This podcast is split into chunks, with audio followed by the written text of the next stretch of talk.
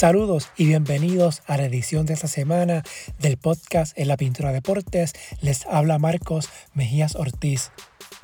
Héctor Macho Camacho es considerado como uno de los mejores boxeadores puertorriqueños en la historia. Hoy jueves 24 de noviembre de 2022 se cumplen 10 años del asesinato del tres veces campeón mundial.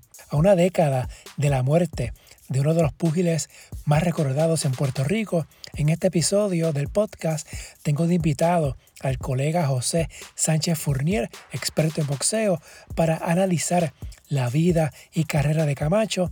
Hablamos de los inicios en el boxeo de Camacho, sus tropiezos, sus principales peleas ante rivales compatriotas, los grandes pleitos ante Julio César Chávez, Tito Trinidad, Oscar de la Hoya, entre otros. De igual forma, conversamos sobre la muerte del púgil, que luego de 10 años todavía no se ha hecho justicia y no se ha esclarecido su asesinato. El podcast está en la mayoría de las aplicaciones como Apple, Spotify, Google, Podbean, entre otras, bajo el nombre En la Pintura Deportes. En cualquiera de ellas me pueden escribir para sugerencias críticas. También se pueden comunicar al correo en la pintura deportes gmail.com, las redes sociales Facebook e Instagram en la pintura deportes, Twitter at pintura deportes y la página web en la pintura deportes.blogspot.com.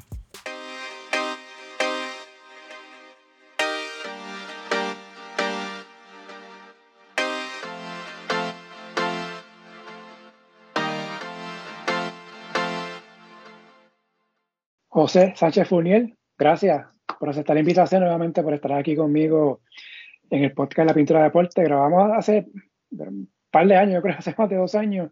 Sí, no, hace más exacto. Sí, hoy nos reencontramos con un tema bien especial. Primero, José, gracias por aceptar la invitación. Es un placer, sabes que siempre a tu orden, siempre que se pueda, Marco.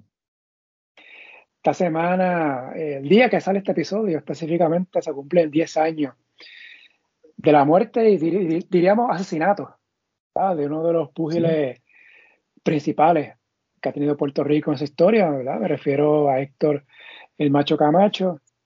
El, el atentado ocurrió, me corrige José, creo que fue el día 20 de noviembre del 2012. En Bayamón. Y ahí pues, en Bayamón, ahí pues, falleció su amigo Yamil Mojica. En el caso de Héctor, estuvo varios días en el hospital, tenía muerte cerebral, era pues cuestión de tiempo de que eh, falleciera.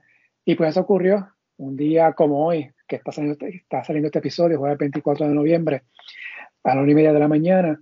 Y como motivo de esto, pues quisiera hacer un episodio, eh, primero hablar ¿no? del caso, pero también hablar de lo que fue la carrera de Héctor Camacho. Eh, me aclara, José, hace como dos años, ¿verdad? Creo que fue en el Nuevo Día salió esta serie de reportajes de leyendas del ring, que hace poco salió la de baloncesto y también había salido de béisbol. De béisbol, sí, la, de boxeo, la de boxeo, pues tú estuviste a cargo de, esa, de esas historias, ¿verdad? Donde se escogieron, fueron 12, ¿verdad? Los 12 principales boxeadores. Sí, los 12 boxeadores, según, según la, nosotros lo que hicimos fue como un medio, esto fue junto a ¿verdad? Nuestro, nuestro antiguo jefe eh, eh, Esteban Pagán y la gente allá del, periódico, que le tenemos mucho, yo le tengo mucho aprecio. Eh, una, hicimos como un sondeo entre los, conocedores del, del, boxeo local. Eh, yo no voté, o sea, yo no, no, no, no soy juez y parte, pero Rafa Bracero, eh, para mí que Jorge Pérez y Rafa Bracero, que son los más que saben de eso en la isla, pero muchos otros entrenadores, y votaron por los los mejores boxeadores, según, según su opinión, de, de, como se hace para la, la boleta del MVP, Del, del, 12 al 1, eh, y así lo tabulamos, hicimos la, la clasificación. Camacho quedó muy arriba. ah, ese te iba a preguntar, ¿en qué posición quedó Camacho?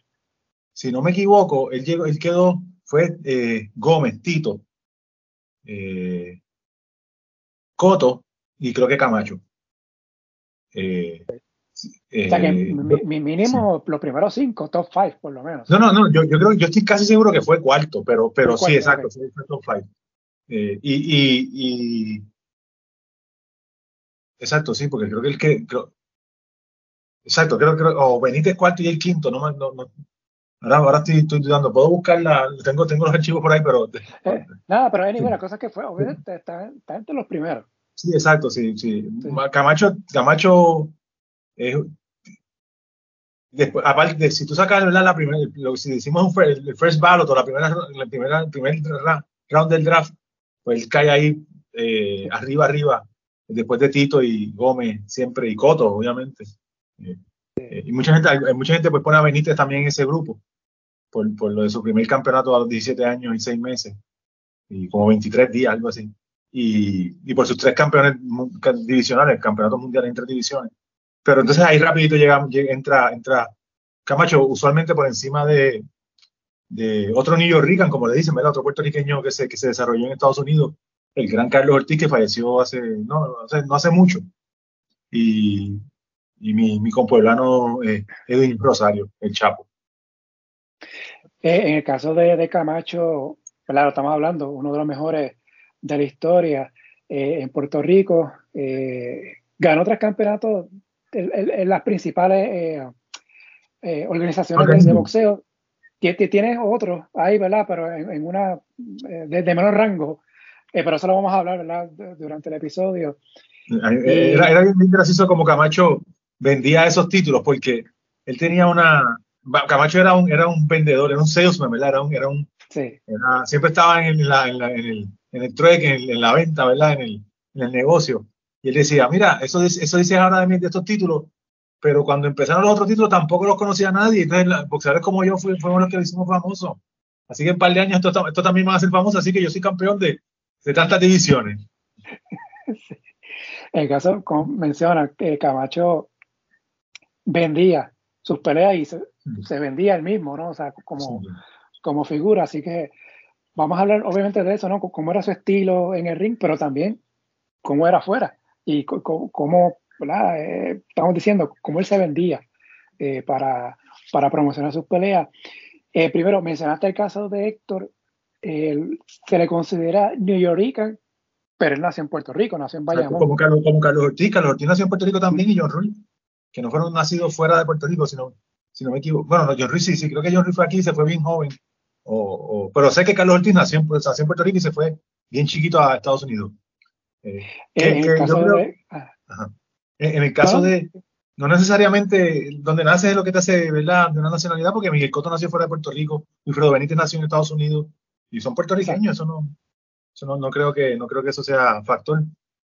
Sí, pero te lo menciono ya, que lo trajiste, porque en los libros de Marvin Fonseca, que de que salgo bastante de la información que, que tengo acá. Sí, eh, el libro Cuna de Campeones, buen, buen libro del compañero ya no se consigue casi. Sí, y tiene otro que se llama 90 años del boxeo profesional puertorriqueño. Ah, sí, sí, sí, también lo tengo por aquí. que es muy bueno también, a los que siguen el boxeo, les interesa la historia del boxeo de Puerto Rico, pues lo pueden conseguir los dos. ese es el segundo que hizo, ese fue el segundo que hizo, sí. Yo fui, yo fui cuando lo presentó en, el albergue olímpico, lo tengo también, buen libro. En el caso de, Héctor, pues tenía ese sello, ¿no? De New Yorican, ¿verdad? No vamos a entrar en eso ahora, pero sabemos, ¿verdad? A veces los atletas que, que tienen ese sello, a muchos de ellos se les hace difícil venir para acá y que la gente los acepte. Lo sí, yo o sea, que le pasa a los mexicanos, o sea, que de la olla también tuvo mucho, mucho, se recriminó mucho que, que, se desarrolló en Estados Unidos, eh, ¿verdad? Que, que, peleó por Estados Unidos, pero México, o sea, Oscar es un, es un México-americano eh, sin, sin, lugar a duda y, y, muy orgulloso de su, de su, de su, ¿verdad? De su eh, ascendencia. Sí. En el caso de Héctor, nació el 24 de mayo de 1962 en Bayamón. A temprana edad, su familia ¿verdad? se muda con él a Nueva York y ahí pues eh, eh, eh, crece, ¿no? Se, se cría y comienza en el boxeo.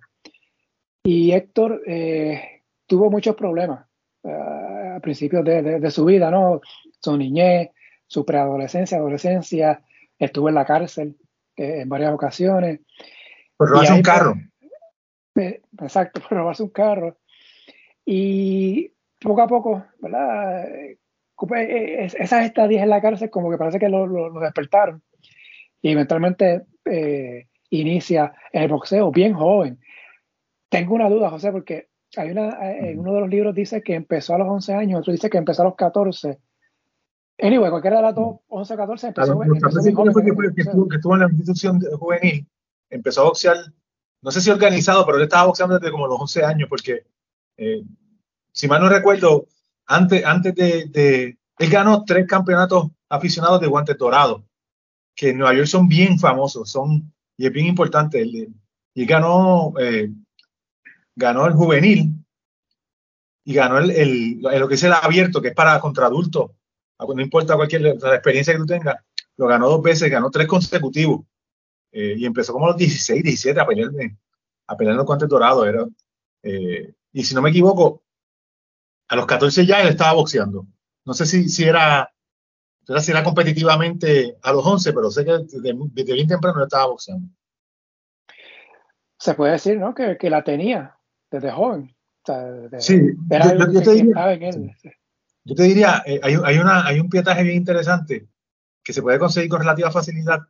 Eh, eh, es, propiedad de, del Yankees Entertainment eh, Network este que, que, hay, el Jess creo que se llama, que, que ellos tienen, ellos tienen un pietaje que lo, se puede encontrar en, internet también de Camacho peleando en los guantes dorados. Creo que es en su tercer campeonato, que fue el último que hizo pero jovencito, jovencito, yo estaba peleando como en 918, en 920, algo así. Bien, bien, bien, bien, bien delgado, jovencito. Pero es el Camacho que conocemos, es el Camacho agresivo, con las manos rapidísimas, eh, bien guapo. Eh, y, nunca se me olvida porque yo, bromeaba mucho con Chewy porque con José Luis Chewy Torres, que fue ¿verdad? el tercer campeón de la historia de Puerto Rico, eh, que yo tuve una gran relación con él. Porque en el pietaje tú ves a, Chewy llegar al, al, al, estadio, estaban en la, creo que, creo que la, la era en el, en el, en el, Yankee Stadium, en el, en el Madison Square Garden, eh, porque era un evento grande, porque vienen toda la gente de, todo el estado de Nueva York y es un super evento. Y, y la cámara cuando, cuando se, se, mueve de la pelea de Camacho y enfoca a Chewy, porque Chewy está allí animando, él tiene, me acuerdo, tenía un sombrero de esos de, de invierno eh, de, de, piel este, como ruso, de esos que son así cilíndricos.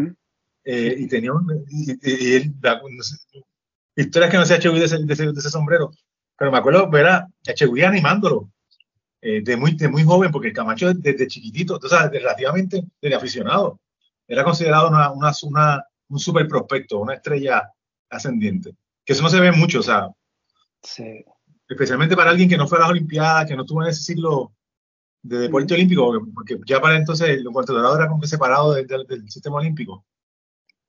El Camacho era, era un, un prospectazo desde entonces. Sí, eh, buen punto ese, no, recordaba, ¿verdad? Que recientemente, ¿verdad? Digo reciente, el último quizás 20, 25 años o quizás antes, muchos de estos boxeadores profesionales fueron parte ¿no? del movimiento olímpico, ¿verdad? A nivel aficionado, algunos pues ganaron medallas centroamericanas, panamericanas, o fueron en Juegos Olímpicos y ganaron medallas, el caso de Daniel Santos, que fue el último en el 96, eh, Miguel Cotto fue olímpico en el 2000, eh, Iván Calderón, y pues, luego fueron campeones mundiales. campeonato mundial en el 2009, eh, ah. ganando sus campeonatos ese mismo año en Italia, Milán. La, o, la famosa historia de Tito, que pudo, ir, pudo haber ido a Barcelona en el 92 y no fue. Ese en el 89, cuando se hace, se hace profesional, porque ve que hay como que un favoritismo hacia Aníbal Acevedo y él prefiere hacerse, hacerse profesional. Aníbal termina ganando eh, bronce en, pues la, en, Barcelona, como tú bien dices. Tito ya era profesional para entonces. Un año después de Barcelona se hace campeón mundial.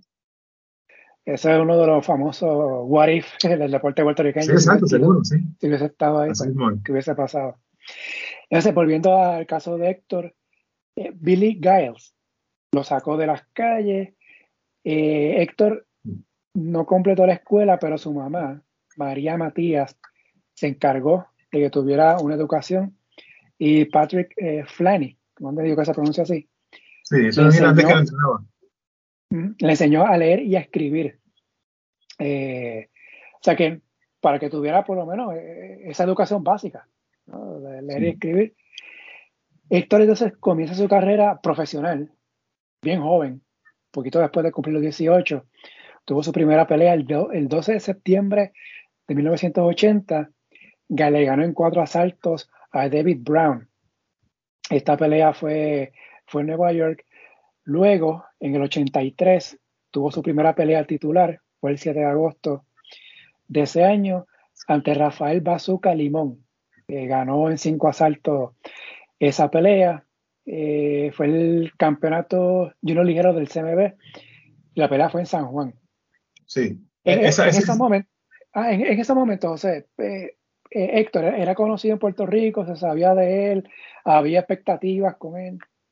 Sí, Camacho, Camacho ya para esa época tenía promoción, o sea, venía, venía con mucha fama de Estados Unidos, siempre, también hay que recordar que, que hay unos grandes lazos culturales y, familiares entre los, los puertorriqueños en el exilio, especialmente en la Gran Manzana y Puerto Rico. Y aunque no, era, no había época de internet, no, no había ese tipo de comunicación inmediata, sí había, había eh, Camacho era ya un, Camacho vino a Puerto Rico a pelear para esa pelea ya con, ya famoso, esa pelea la dieron por, por eh, World Sports, si no me equivoco, y BC News.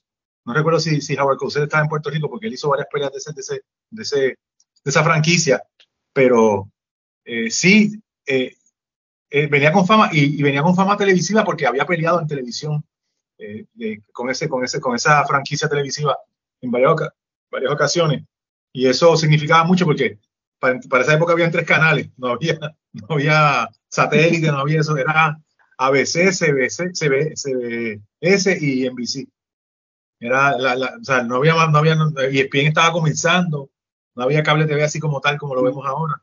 Y pelear en, en ABC Wild World, of Sports era, era grande, incluso para, para, esa, para, esa, época de los 80. Lo que hay que recordar también es que Rafael, Rafael Bazuca era un peleadorazo. Eh, zurdo, pegador, no era muy técnico, pero era fuerte, asimilaba, eh, le, había que darle, o sea, había que darle con todo. Y era asimilador, estaba subiendo de peso, si no me equivoco, y Camacho lo dominó, Camacho le, ganó cómodamente. Eh, pero, pero fue, una pelea, o sea, fue la, o sea, la coronación de, de, de, Héctor, sino, eh, como campeón mundial fue, fue en grande. Ese peso, pues para que tengan idea, superpluma, 130 libras. aquí en Puerto Rico, eh, ¿cómo fue la reacción con Héctor? O sea, eh, me mencionaba, no, peleaba, estaba en televisión en Estados Unidos. Y hablamos al principio, ¿no? De estos dos los Yorican. ¿Cómo era entonces el trato hacia él, desde el público? Eh, lo, aceptaron como uno de los suyos o, le costó la, aceptación de, de, Héctor por parte del público? Cuando eh, eh, esos inicios, o sea, ¿cómo, se podría describir el que él ganara ese campeonato acá en San Juan? fue entonces el boom, lo que él necesitaba para tener esa aceptación por parte del público puertorriqueño. Sí, Camacho siempre tuvo, especialmente a su inicio, yo recuerdo, y lo, hablé con, ¿verdad? con los conocedores de esa época también, eh, que él tenía un poquito de, de despecho porque, porque se sentía que lo trataban como, como no lo trataban como puertorriqueño puertorriqueño al, principio, lo trataban como extranjero. Eh, y entonces como él era el estilo este colorido, extrovertido, eh, orgulloso, muy brilloso, entonces eso a la gente como que no le, no le, no le, no le cuajaba muy bien a, algunos fanáticos. Eh, y él siempre se sintió un poquito como que, como que, eh, como que no era profeta en su tierra. Y él era puertorriqueño, eso no, no hay duda. Eh, pero yo creo que era más por, por su estilo que por, que por su, su, su, ¿verdad? Donde había nacido su, su, su, su inicio. también pues, él se hizo como boxeador fuera de Puerto Rico. Fue algo que también le pasó a Cheguy hasta cierto punto a Carlos Ortiz no tanto, Carlos Ortiz fue bien grande en Puerto Rico. Pero él se sentía, después, después como que eso se le quitó cuando, cuando yo empecé a cubrirlo a él eh, profesionalmente, pues ya él era, ya eh, lo habían aceptado ya, después, ya era otro más de, de, aquí de la casa.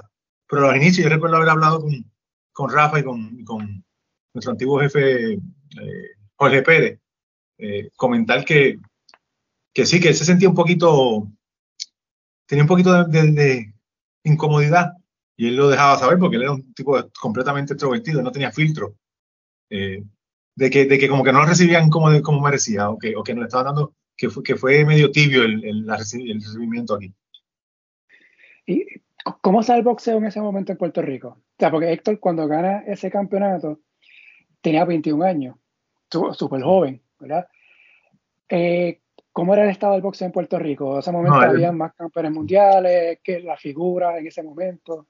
Sí, no, era, había, esa era una de las épocas grandes. De, eso era en el medio del, high season, de la época de oro del, boxeo en Puerto Rico. Eh, porque teníamos boxeadores como Chapo Rosario, estaba eh, ascendiendo en esos, en esos tiempos. Gómez era una superestrella en esa época también. Ya teníamos tipos, ¿verdad? Como Ocasio, eh, Chugal de León, que estaban peleando en esa, en esa época eh, por pelear de título o, o acercándose a pelear de título. Eso era un momento en el que el boxeo de Puerto Rico estaba bien en alto. O sea que era que Héctor llegara era agregar, ¿no? Me imagino en ese momento la discusión, ¿no? De quién es el mejor, quién es la figura. Sí, sí él, entró, en la discusión de, ya estaba en la discusión porque había peleado mucho en televisión en Estados Unidos, había peleado con boxeadores de, reconocimiento, eh, quizás no campeones para, entonces, pero había peleado con, con Louis Berg de, Minneapolis, había peleado con, con de hecho, con eh, Freddy Roach, eh, el ahora entrenador, él, ah. él lo había nocheado a Freddy Roach que fue un boxeador bastante popular en su época y que también había peleado en televisión. Eh, y, Camacho venía de aficionados llamando la atención. Eh, los medios en Nueva York le daban mucho, mucha atención a Camacho cuando peleaba. Eh, la historia de él era ese, príncipe de Harlem que, peleaba en la calle, que era, guapo, hablaba malo, usaba despectivos contra sus rivales, era, todo un personaje mencionas eso en el libro de Cuna de Campeones de Marvin Fonseca. Eh, Marvin habló con, con Héctor Camacho y en una parte Héctor se describe con un títere con suerte. Sí, sí, exacto. Lo, acepta. Yo, yo, recuerdo que, que eh, si no me equivoco, después de, después de la pelea de, de, Bazooka Limón, o la de, que era el zurdo, el, el, Limón no, eh, me, el zurdo José Luis Ramírez, él dijo, le dijo, creo, creo que fue después de darle de Bazooka Limón, él le dice a, el comentario, al que lo está entrevistando, no me acuerdo si fue Larry Merchant o quién fue, le dice, si yo hacía, yo voy a pelear con este tipo afuera, afuera, afuera del, del, del, coliseo también, si todo lo que es lo que yo hago, yo no, no, me tienen que pagar. O sea, era, era, era un tipo de, de calle, de calle de verdad, y, y guapetón, como dicen, ¿verdad? Guapetón de barrio, que campeaba por su respeto siempre, bien orgulloso de, de quién era y de, su, de sus raíces, de, y, y, ansioso por demostrarle a quien sea que él era el más que, el más que peleaba. Yo, ¿verdad? Esa época pues, yo, yo, no la vi, era muy niño por ese tiempo, pero sí recuerdo ya después de los 90 y más adelante, eh, la forma que Héctor hablaba, tenía ese acento particular y siempre terminaba con el you know. sí, sí. You know. No, y, ahí, para entonces él hablaba más inglés que español, después, después como que cogió más el español, aunque era masticado, pero hablaba mucho más español. En esta época todavía él hablaba más inglés que otra cosa. Yo recuerdo este personaje, no sé si te acuerdas, este, Chevy Ponzoño. Seguro, seguro, era, era compadre de Macho. Eh, en vida real, en cedeño, sí. Eh, era muy amigo, muy amigo. de la forma en que era ese personaje, era básicamente lo que era Héctor Camacho. Sí, seguro. Y, eh, de hecho, y esto no tiene que ver, ¿verdad?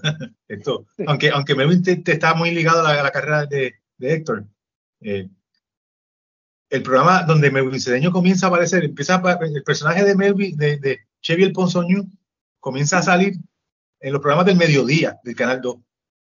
Luego le dan un, luego le dan un, un, un, personaje que se, en el programa que se llamaba Con lo que cuenta este país, que fue que comenzó también este, eh, Bejuco, el personaje de Bejuco, de, de, que también se hizo muy popular, que era, que era, era el, el, el archienemigo de, de, de, de Chevy. Pero cuando empieza ese programa, eso para, para el 89, por ahí, 88, por ahí, quizás un poquito antes, eh, Camacho empieza a hacer como que presentaciones de artista invitado allí. Eh, em, empieza primero, no sé, una, lo recuerdo, empieza presentándose una grabación, eso era en vivo en el canal 2, si no me equivoco. Y él se metió en la grabación y se puso a pelear con, con, con Melvin Cedeño. en, medio, en medio de. O sea, se paró, se paró el, el, programa y se pusieron como a pelear y después se fue riéndose y siguieron, la, siguieron el libreto después como si. ¿Verdad? Como si eso no hubiera sucedido. Era, era de jugando, ¿verdad, Camacho? Luego después aparecía hacía presentaciones así como, ¿verdad? Como en las aventuras de Arnold, en el programa Different Strokes, hacían, invitaban a Muhammad Ali o, en de voz invitaban a Vini Pacienza, ¿verdad? Así, eso, es lo que hacía Camacho con, lo que cuenta este país. Ese, e, esa forma de ser de Héctor, o sea, que se veía en televisión en un programa, era la misma que era en el ring, la misma que hacía en una conferencia o en un pesaje, ¿verdad? Promocionando su pelea. Ese era Héctor, e, eso no era un personaje, ese era Héctor Camacho. Sí, yo, yo, ¿verdad? A menos que en privado, privado él cambiara, pero yo nunca lo vi no siendo esa persona. Y yo lo vi, ¿verdad? Cansado, viejo, eh, más o menos viejo. Eh, luego de una pelea, lo vi de fanático en unas cartelas de buceo, me lo encontré en, un hotel, me lo encontré en un restaurante. O sea, donde fuera que tú lo vieras, era Camacho. Y, eso era bien honesto de su parte, no cambiaba por la gente.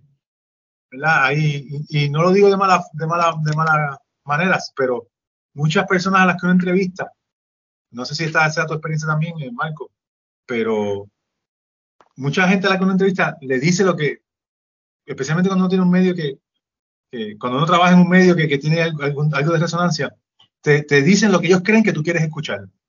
Mm. Quizás no lo dicen de mala, no lo hacen de mala manera, pero, pero están pensando, son muy autoconscientes de lo que están diciendo y, dicen las cosas quizás porque piensan que eso es lo que uno quiere escuchar.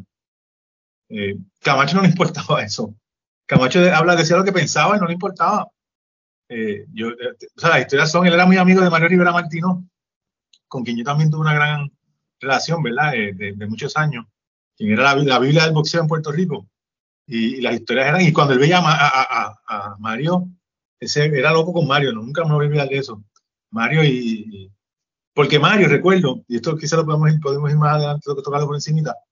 Mario dijo que se ganaba Chuga Regional. De todos los, de todos los cronistas reconocido, ¿verdad? De esa época. El único que dijo que, que él se ganaba a Sugar era, era, era, fue, fue, Mario. Y él siempre, me acuerdo el día de hoy, siempre estaba, le agradecía a Mario eso. Eh, o sea, se recordaba, no se lo agradecía, pero se, lo recordaba, que nunca lo olvidó. Y él era, y él era así, él no, no, no cambiaba por la gente, él era, él era quien era para todo el mundo.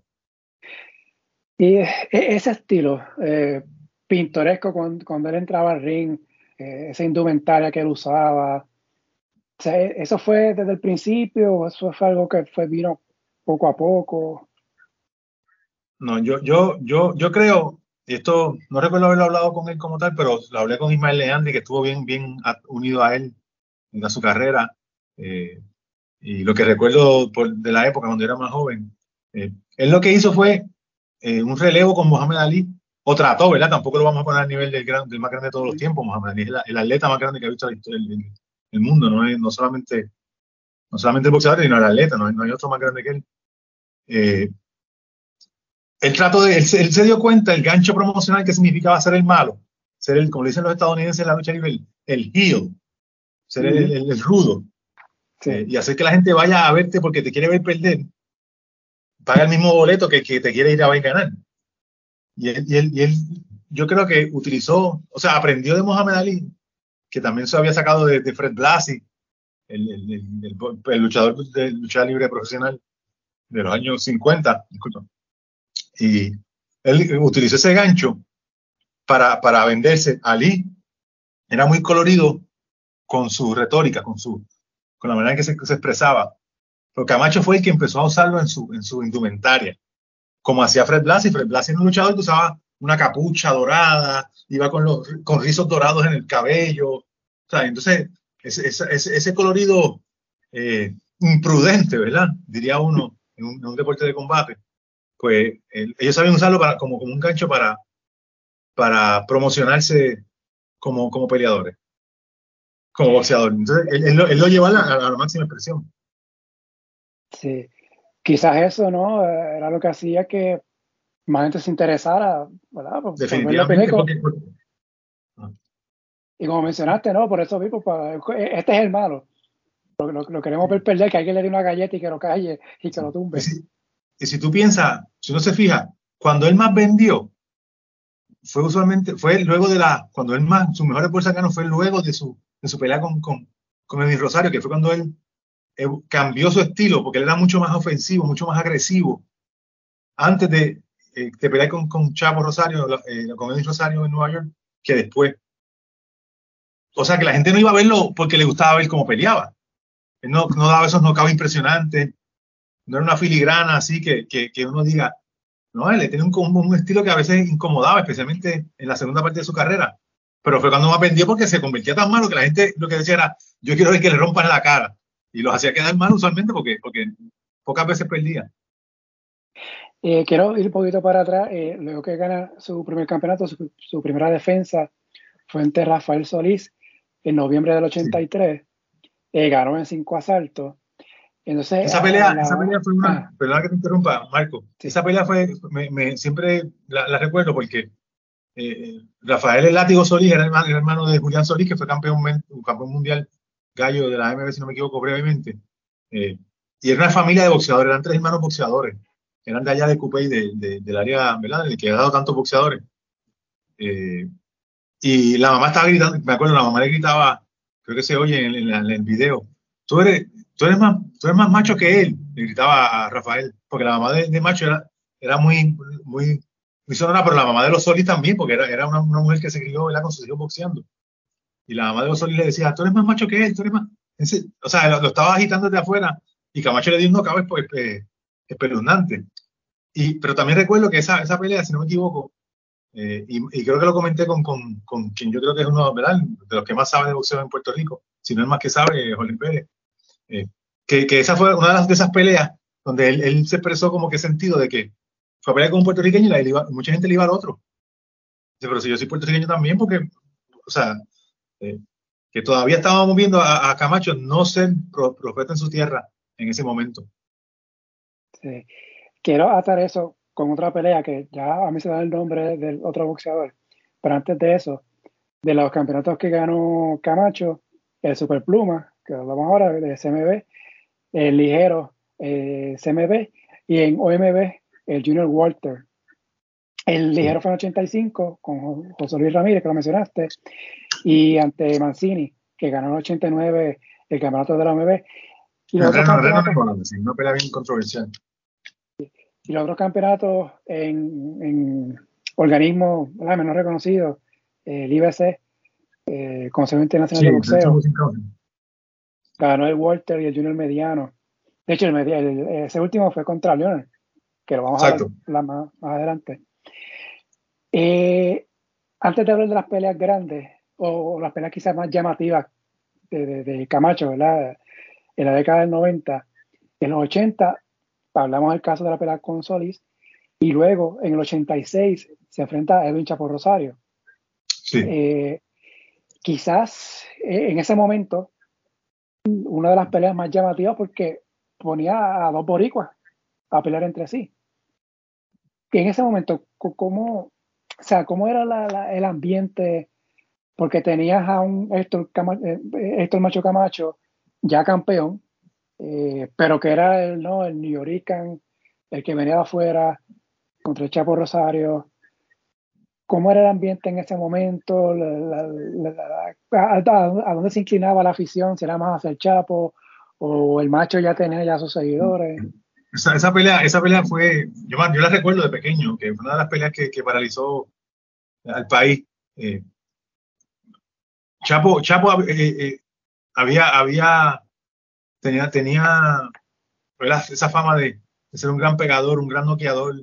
Era, era un tipo, de verdad que, Chapo era, eh, cuando Chapo estaba en su, mejor, en su mejor momento, cuando estaba bien entrenado, concentrado, con buena dirección, sin distracciones, era casi imposible ganarle. Eh, y Camacho, Camacho se lo ganó, ¿verdad? En esa pelea.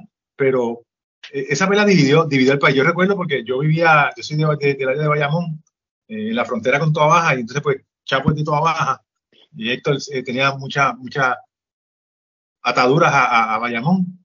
Eh, y ayer me acuerdo, la, la, la, organización estaba dividida eh, porque a algunos querían, les gustaba ¿verdad? El, el, local, el gallito del, del, patio, que era más, más taciturno, quizás más callado, más, más, más tosco.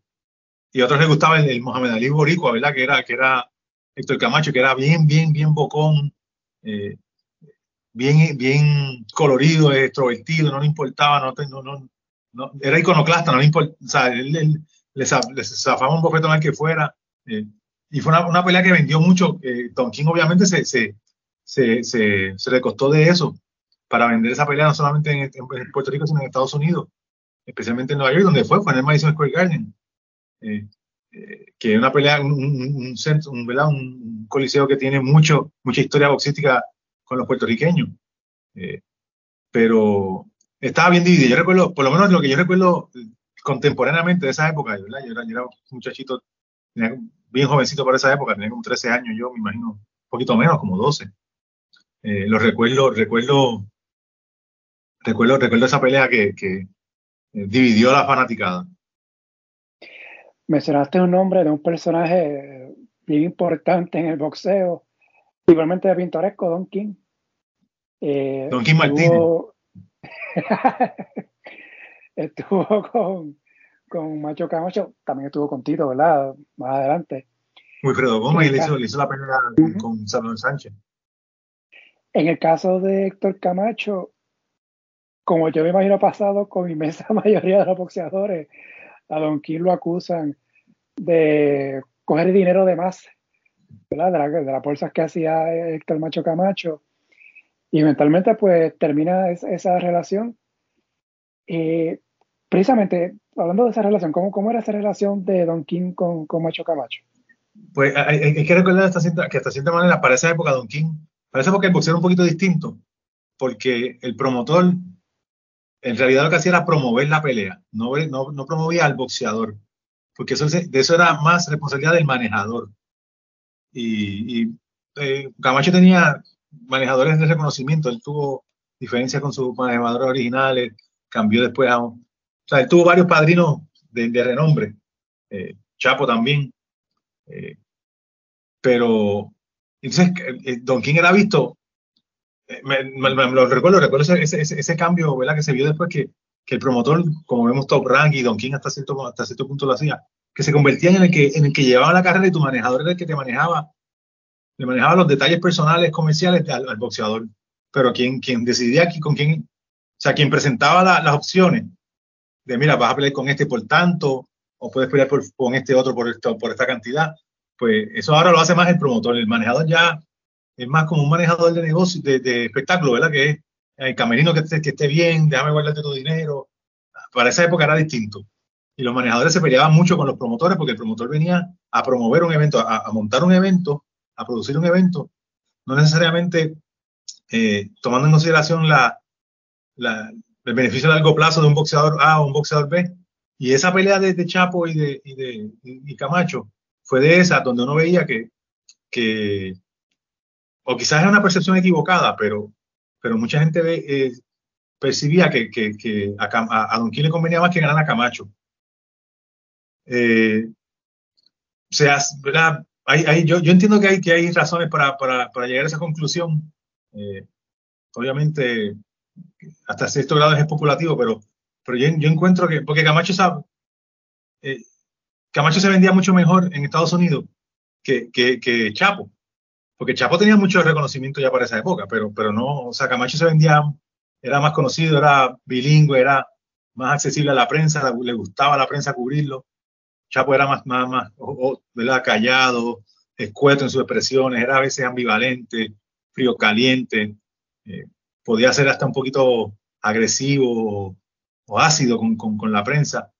Eh, aunque era un boxeador que era más llamativo y más atractivo en el sobre el ring, porque era un peleadorazo que boxeaba, que era bien agresivo, que pegaba como una mula.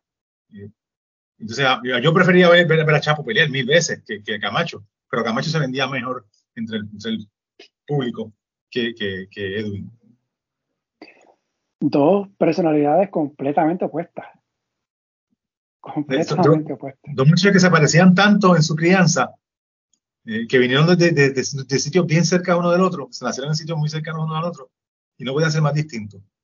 Eh, yo recuerdo, Mario me contaba siempre, y, Rafa Bracero, que, que, también he la, bendición de tener una gran relación con él, eh, me, contaban que una vez, esto me lo contó Rafa, si no me equivoco, en, durante la, antes de que fuera a darse la pelea, o cuando estaban ya empezando a promover la pelea, Edwin estaba con su señora esposa, Alma Linda, eh, que una, mujer eh, que fue una bendición para Edwin. Eh, no solamente le dio sus hijas, sino que, hizo mucho por él, ¿verdad? Es una, mujer que se merece mucho, mucho crédito. Eh, estaba con Edwin y, y, Héctor estaba con su, con su esposa y, él decía, pues mira, te dejo que mi esposa y yo me llevo la tuya un rato. Pues". O sea, unas cosas que uno dice, eh, ¿verdad? Que enfurecerían a una persona con un corriente. Y eh, Camacho se lo decía así como si nada, o sea, era un tipo que, que sabía, le, apretaba los botones a Edwin. Y Edwin era un tipo más callado, que, aunque cuando llegaba la hora del cacareo, él era, él podía hablar, él sabía, sabía cómo poner, cómo, eh, cómo herir o, defenderse, ¿verdad? En ese tipo de, de, debate, muchas veces inocuo, innecesario y quizás inconsecuente, porque eso, tú le puedes decir, tú le puedes ganar todos los insultos, todos los intercambios verbales al, al oponente y que te reviente la cara, eso no, una cosa no tiene que ver con la otra. Pero, pero eso, o sea, yo sé, ¿verdad? No, yo nunca lo hablé con, con Edwin, nunca, nunca tuve la oportunidad de, hablar a, a, profundidad estas cosas con, con, con Edwin. Con Héctor era muy difícil hablarle a profundidad porque él se iba de un tema a otro, ¿verdad? eh, aunque hablé, tuve la, la, la, la, oportunidad de cubrirlo profesionalmente y hablar, hablar con, con él. Eh, en lo personal y en lo profesional también. Eh, pero, pero Camacho, Camacho era, no le importaba, Camacho era, te decía lo que, lo que le, o sea, y eso lo hacía tan, tan difícil de, atinarle un golpe dentro del ring como afuera, eh, en la retórica, en el debate, porque él no le importaba, él, decía las cosas, o sea, y, y, fue bien cargada esa, esa, yo recuerdo que, que Chapo siempre quería, siempre quiso pelear con él, pero hubo unos, unos, un momento en que se, se, frustraba la pelea porque decía, este tipo lo que hace es hablar y no, no, se, no se sube al ritmo, va a subirnos al ring. Eh, fue, fue una pelea, el hype que le dicen, la hiperboleta que se crea esa fue una de esas que, que, que, tuvo mucha hipérbole cuando se, cuando se fue construyendo. Eh, Bob Arum, ¿nunca tuvo interés en Macho Camacho? Sí, sí, no, Arum, Arum hizo trabajo con Profe después, porque Arum, acuérdate, cuando, okay. cuando él peleó con De La Hoya, eh, okay. él hizo una pelea con De La Hoya y él sabía que era, que era importante, ¿verdad? Eh, o sea, él, él, él, le pagó mucho dinero a, a, a, Camacho porque sabía que en ese momento Camacho necesitaba De La. De La Hoya no necesitaba Camacho. Y esa pelea fue la que le, permitió a él eh, reforzar su, su, su, su, caudal al punto de que murió eh, con mucho dinero. No, no, no, nunca, nunca, o sea, él, si padecía porque no sabía dónde estaba, no, no era porque no tenía. Es porque, porque era tan desorganizado en su economía que, que, que eso le hizo mucho daño. Me mencionas eso de, del dinero y en el libro de Marvin, Camacho menciona que él hizo, e, e, ese libro fue 2007-2008, no me equivoco. Eh, Héctor había acumulado entre 35 a 40 millones de dólares en su carrera. A mí me sorprendió el número. Sí, no, eh, Héctor hizo mucho, años, mucho, ¿no? sí, mucho, mucho dinero, porque no solamente hizo, hizo pelas de mucho dinero, sino que estuvo mucho tiempo haciendo pelas de mucho dinero. Y si tú te fijas en su carrera, cuando él estaba comenzando a desvanecerse, tuvo peleas importantes que le, que le, revivieron el nombre y le, le subieron mucho su, su, su, valía como, como rival. El, ejemplo perfecto de esto es la pelea con Ray Leonard. Esa victoria no solamente lo pone, lo pone de nuevo en, en las portadas, sino que le sube el valor para, para la pelea con Oscar de la Hoya. Porque aunque él ya había perdido con Tito cuando, cuando pelea con, con Tito le ganó en 93, eh, no, en 90, 94. 94, exacto, después, con el peleo con, hizo peleo con, con Camacho, con Yoriboy y con Obacar Corrido en el 94, justo después de hacerse campeón. Pero él tiene esa pelea de con Tito, pero la, la victoria con Sugar Leonard le, le, revive el nombre. Entonces, cuando Oscar, cuando Oscar va a pelear con él, le, le, tiene que dar mucho dinero. Y en parte es porque Oscar quiere decir, yo le gané al tipo que le ganó a Ray Leonard. Porque Oscar era el nuevo Leonard, ya Leonard estaba retirado. Pero él era el Golden Boy, ¿verdad? Y ese era, eso es lo que era Sugar Ray. El niño de oro del boxeo americano, ¿verdad? Bien parecido, elegante, que sabía expresarse, bueno para las cámaras, que era un boxeador técnico que tenía medalla de oro. Y, por eso la pelea con Caldera Olla le costó cara a, a Bobaron. Y Bobaron sabía que lo tenía que pagar. Okay. Eh, hemos hablado ¿no? de, de esas peleas eh, grandes. Vamos a hablar de eso ahora. Ah, antes de eso, la primera derrota de Héctor fue el, el 23 de febrero de 1991 ante Greg Hogan. La, sí, Greg Hogan. Estaba, estaba defendiendo eh, Héctor, el Junior Walter de la MB. Eh, ahí hubo que le quitaron un punto, tengo entendido. Hay una controversia, esa pelea que vamos a... De hecho, no, entramos, cuando si quieres después hablamos de la pelea de, Camacho, que también fue controversial, una pelea muy importante de la, la de Bazuca Limón, la de eh, José Luis Ramírez. La pelea con Greg Hogan, ya, ya, ya Oscar le estaba, se estaba viendo, perdón, ya Héctor, ¿no? Camacho, se estaba viendo como eh, ¿verdad? Evocado, ¿verdad? Se estaba desenfrenado en su vida privada, estaba teniendo problemas fuera del ring, ya tenía, ¿verdad? Problemas con, con, ¿verdad? Con, con, con sustancias, estaba, estaba bien, bien loco, como dicen, ¿verdad? En, la, en, la, en el callejero. Estaba, estaba viviendo una vida sin disciplina, digamos. Y Greg Hogan, que no se supone que fuera un peleador que le ganara a, a, a, Héctor, Héctor llegó sin, ¿verdad? Sin, me parece a mí, por lo que, por lo que, uno, eh, lo que uno observa, eh, que llegó sin enfoque a esa pelea. Entonces, Greg Hogan fue un tipo que se puso de tú a tú con Camacho, en eso de los insultos, eh, la, la, la, retórica, lo, el careo fuera del ring, y a Camacho eso le estuvo malo. Y en el último asalto, cuando, cuando antes de que suene la campana, usualmente el árbitro le dice que choquen las manos, este es el último asalto, eh, y salgan a pelear. Y usualmente se, dan un golpe, se tocan los guantes y, entonces comienza la pelea. Pero Camacho no quiso, darle no quiso chocar el guante con, con Greg Joven. Eh, porque, ¿verdad? Por la enemistad que había. Y el árbitro le quitó un punto. O sea, no, no, hubo, no hubo golpe bajo, no hubo eh, falta, no fue que yo estaba agarrando demasiado, pero lo que, lo que uno tiene que comprender es que el no obedecer las instrucciones de un árbitro es, es mérito para una falta. O sea, a ti te pueden quitar un punto si tú no le haces caso al árbitro, porque la, primera instrucción que te dicen es obedezca mis instrucciones en todo momento. Eh, así que, pues. ¿Ya había sonado la campana? No, no, no, no había empezado la, no había empezado la pelea, no, no había empezado el asalto 12, pero estaban peleando, o sea que eso en la esquina te, te puede quitar un punto, te puede quitar donde sea. Puede estar contándole al otro y quitarte un punto a ti. O sea, ahí, o sea, no, el árbitro, el, juez, el árbitro es el que manda en el ring. Y eso fue bien controversial, porque entonces perdió la pelea por un punto. Sí. Porque si no hubiera sido empate, empate dividido, dos tarjetas de empate y una, y una a favor de Hogan, en vez de decisión dividida a favor de Hogan, que, que fue como terminó. Eh, y eso, y eso fue lo que le costó la pelea, y, eso a Camacho, eh, de Camacho estuvo cabiteando para que le quitaran la derrota. Entonces, recuerdo que la comisión, que aquí fue donde, donde yo diría que que tuvo que pagar hasta cierto punto sus pecados anteriores porque eh, sus insolencias con, la pre, con, con, las comisiones, su, estilo así eh, guapetón, pues yo creo que la, la comisión cuando llegó el momento de, de tomar la decisión de, de, la, de, la, de, la, pelea, luego de que Greg Hogan da positivo a, a, a dopaje, eh, ¿verdad? El dopaje previo a la pelea, dopaje para la pelea, pues le dan un, no le quitan la derrota a Greg Hogan, ah, no le quitan la derrota a Camacho cuando se supone, ¿verdad? Que si tú diste dopaje, pues, eso es un no, no, no contest. Pero eh, si no me equivoco, él, dio a una, droga, creo que fue marihuana, algo así, una droga social, no fue, no fue de, de mejoramiento del desempeño, pero sigue siendo una, o sea, fallaste el dopaje. Pero la comisión decidió no quitarle, no quitarle la derrota. Cuando, cuando en esa época, pues muchas veces ponían no contest, combate nulo. Porque, porque no, o sea, no fue empate, pero no, o sea, un combate que se nulifica porque hubo fraude hubo falta durante el, proceso para la pelea. Eh, y eso siempre estuvo bien malo. Eh, luego, más adelante se enfrentaron en la revancha y Héctor ganó. Así que pues tuvo su. Otra pelea fea, otra pelea bien fea. Sí. Pero la ganó Camacho. Y esa primera pelea, esa primera pelea, Camacho y mucha gente sostiene que la ganó él. No fue una pelea que él perdió claramente ni ampliamente, por, por de ninguna manera visto, se puede ver así.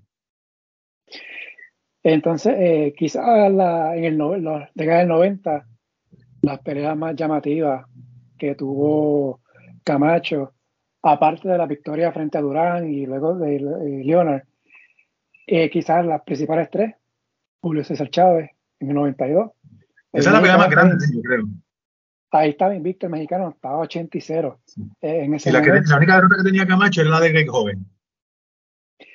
Para esa pelea, frente a un Chávez invicto, 80 peleas en ese momento. ¿Cómo estaban las apuestas ahí? Estaba Camacho, eh, estaba eh, Chávez de favorito. Chávez. Pero, pero en, en, gran parte, porque esa pelea llevaba como dos años hablándose. O sea, eso no fue una pelea, una pelea que se tardó en, en cuajarse, en parte por los problemas de manejo que tenía, ¿verdad? Eh, Camacho, que cambiaba de un manejador, cambiaba de otro, nunca tenía, era un loco de la vida. Eh, y, y entonces no, eh, su inactividad, tuvo un periodo de inactividad en esa época que era su mejor, su momento cúpide, y estaba mucho tiempo a veces sin pelear. Y Chávez era la, la, época que Chávez peleaba tres y cuatro veces al año, con peleadores de, de, mérito, ¿verdad? Ganándose a los, a los boxeadores buenos, buenos que tenía, que tenía el mundo, incluyendo muchos puertorriqueños. Eh, entonces recuerdo que se ganó Pelayito Hernández para, para antes, antes de esa Camacho, si no, eh, sí, sí, sí, sí, sí, no recuerdo, así fue. Eh, entonces él se, se, ganó a Fuente también, si no me equivoco. Eh, pues, y, y Chapo, Chávez quería esa pelea porque, porque Camacho era bien hablador y, y Chávez en esa época era, era el arquetípico boxeador mexicano, callado, arrollador, no pedía ni daba tregua. Eh, y él, y él eh, en esa época, cuando mientras se, se, había ganado a Chapo, que Chapo también había hecho un comentario bien, bien jactancioso antes de la pelea con, con, Julio César, eh, y él quería ganarse a Camacho y sabía que esa era una pelea que significaba mucho dinero. Pero, pero esa inactividad y esa, esa vida personal errática que todos, todos sabían que llevaba Camacho, eso, eso llevó a, a, a, los expertos, además de verdad la gran calidad de, de, de boxeador que tenía, que, tiene, que tenía Chávez en su época, eh, a, que, a que el mexicano fuera favorito. 80 peleas, creo que Chávez tenía como 30 años más o menos para ese tiempo. sí, sí, era, era, un chisme más, más, un más, sí. Los dos eran relativamente jóvenes también, o sea, sí. 30 años, ¿verdad? Para el boxeo no es, no es, no es ser un, un, teenager, pero, pero no, es, no es un viejo tampoco. Y entonces luego la otra pelea frente a Tito eh, Trinidad, el 29 sí. de enero del 94, eh, por el título Walter de la, de la FIP. Aquí tenemos un Camacho veterano, ya campeón en varias ocasiones, frente a la figura del futuro, ¿verdad? que es el caso de Tito, eh, Tito Trinidad. Acá lo, lo, mismo. ¿Cómo estaba el ambiente para esa pelea? Este, sí, yo... Porque Tito no era el querendón, ya estaba, era, era, lo que todo el mundo estaba observando, que este es el futuro del boxeo de Puerto Rico, esta es la figura que se estaba vendiendo frente a un Camacho que, como mencionamos ahorita, era, entre comillas, el malo de la película. Sí, yo, yo recuerdo mucho esa pelea, esa pelea porque. Sí, yo recuerdo esa pelea porque, eh, eh, aunque Tito, Tito, estaba de favorito en la apuesta, eh, Tito no era el Tito que, conoce, que recordamos. Tito todavía no llevaba ni un año de campeón. Eh, había tenido peleas duras, porque esa, esa, él, tuvo tres peleas consecutivas que, que, lo ponen a él ya, demuestran de verdad su, su mérito temprano en su, en su, su, reinado y son, él se ganó a, a Camacho, se ganó a, a Yoriboy, Obacar y, y Camacho. Eh, tres peleas consecutivas bien duras. Y la pelea de Camacho, yo la recuerdo porque, eh, aunque ya Camacho había perdido con, con Chávez, eh, llevaba un tiempito también medio inactivo, Camacho eh, se entrenó para esa pelea y le decía a todo el mundo, me acuerdo que, que, que Mario me lo, me lo, recordaba, le decía a Mario, yo voy a noquear ese, ese flaco, yo voy a noquear, yo no voy a boxear, yo lo voy a noquear. Y él lo decía, eh, me entiendo yo, porque, porque Camacho era un tipo muy astuto, o sea, no sería el hombre más culto del mundo, pero era inteligente. Y tenía esa percepción, esa, eh, ¿verdad? esa eh, capaci cap capacidad de, de, darse cuenta de lo que estaba sucediendo, ¿verdad? ver el ángulo, él era un tipo muy astuto. Y él vio a Tito pelear y veía que, tenía las piernas débiles temprano en la pelea sea, que entraba un boxeador que entraba frío, que, que era susceptible a que lo derribaran temprano en la pelea. Y él decía, yo le voy a caer, y lo decía así, yo voy a salir, yo no voy a boxear, ese, flaco no me va a aguantar las manos a mí. Yo le voy a caer arriba. Decía, con esas patitas flaquitas, no, no me va a aguantar a mí, no va a poder conmigo. Y le voy a caer arriba y lo voy a noquear. Entonces, la gente se quedaba como, ¿verdad? Incrédula hasta cierto punto, porque Camacho no era un boxeador muy pegador. Y, y aunque Tito era, ¿verdad? Tito se demostró ser una, una superestrella eh, en parte con victorias como la que tuvo esa, esa noche. Era, era, una pregunta que había que hacerse en ese momento. Y dice, bueno, ¿será verdad? Tito podrá con, podrá con Camacho. Camacho que ha peleado con lo mejor de lo mejor. Eh, le gusta, es un tipo bien incómodo, mañoso. Eh, y, y, si tú te fijas en esa pelea, él salió y le metió las manos a Tito, salió agresivo. Salió a usar triquiñuelas, esos, ¿verdad? la rudeza, esos, esa técnica medio en el área gris del boxeo que él usa, eh, agarrarle y pegarle, usar los codos, eh, agarrar, agarrar o sea, es un tipo bien, bien, bien incómodo y bien rudo. Y, y le hizo eso a Titón, eh, se empezó a quejar de golpes bajos, o sea, hizo, todo lo que podía, pero entonces, y estaba haciendo lo que él vino, lo que vino a hacer. Y, pero nada, como en el cuarto o quinto asalto, ya Tito, Tito empezó a llegar con las manos duras a, a Héctor, y ahí es que no se da cuenta que Héctor toma la decisión que, que nunca hubiera hecho antes de la pelea de Camacho, que, porque yo creo que fue lo que lo cambió a él en esa pelea con Camacho, y aquí lo demuestra, que dice, bueno, ahora a bajarme aquí a ver si lo gano, y me noquean, o me noquean, o a ver si duro los dos asaltos. Entonces él decidió pues, pues aflojar un poquito la ofensiva, seguir siendo rudo y qué sé yo, pero tratar de llegar, tratar de llegar, a la distancia y perdió por decisión claramente con Tito. En una pelea que estuvo, estuvo bastante apretada durante la primera mitad porque él era bien rudo y, o sea, y se le hacía bien incómodo a Tito. Eh, pero Tito con, con, y con la, con, la, con la estrategia de su papá, ¿verdad? Que siempre lo mantuvo atento a, a, la, rudeza de Tito. Y le, me acuerdo que un Tito en un momento le dice, no le dé golpe bajo, no le dé golpe al cuerpo porque te va a quitar un punto y logró ganarse a, Héctor. Pero eso fue una pelea grande, grande también.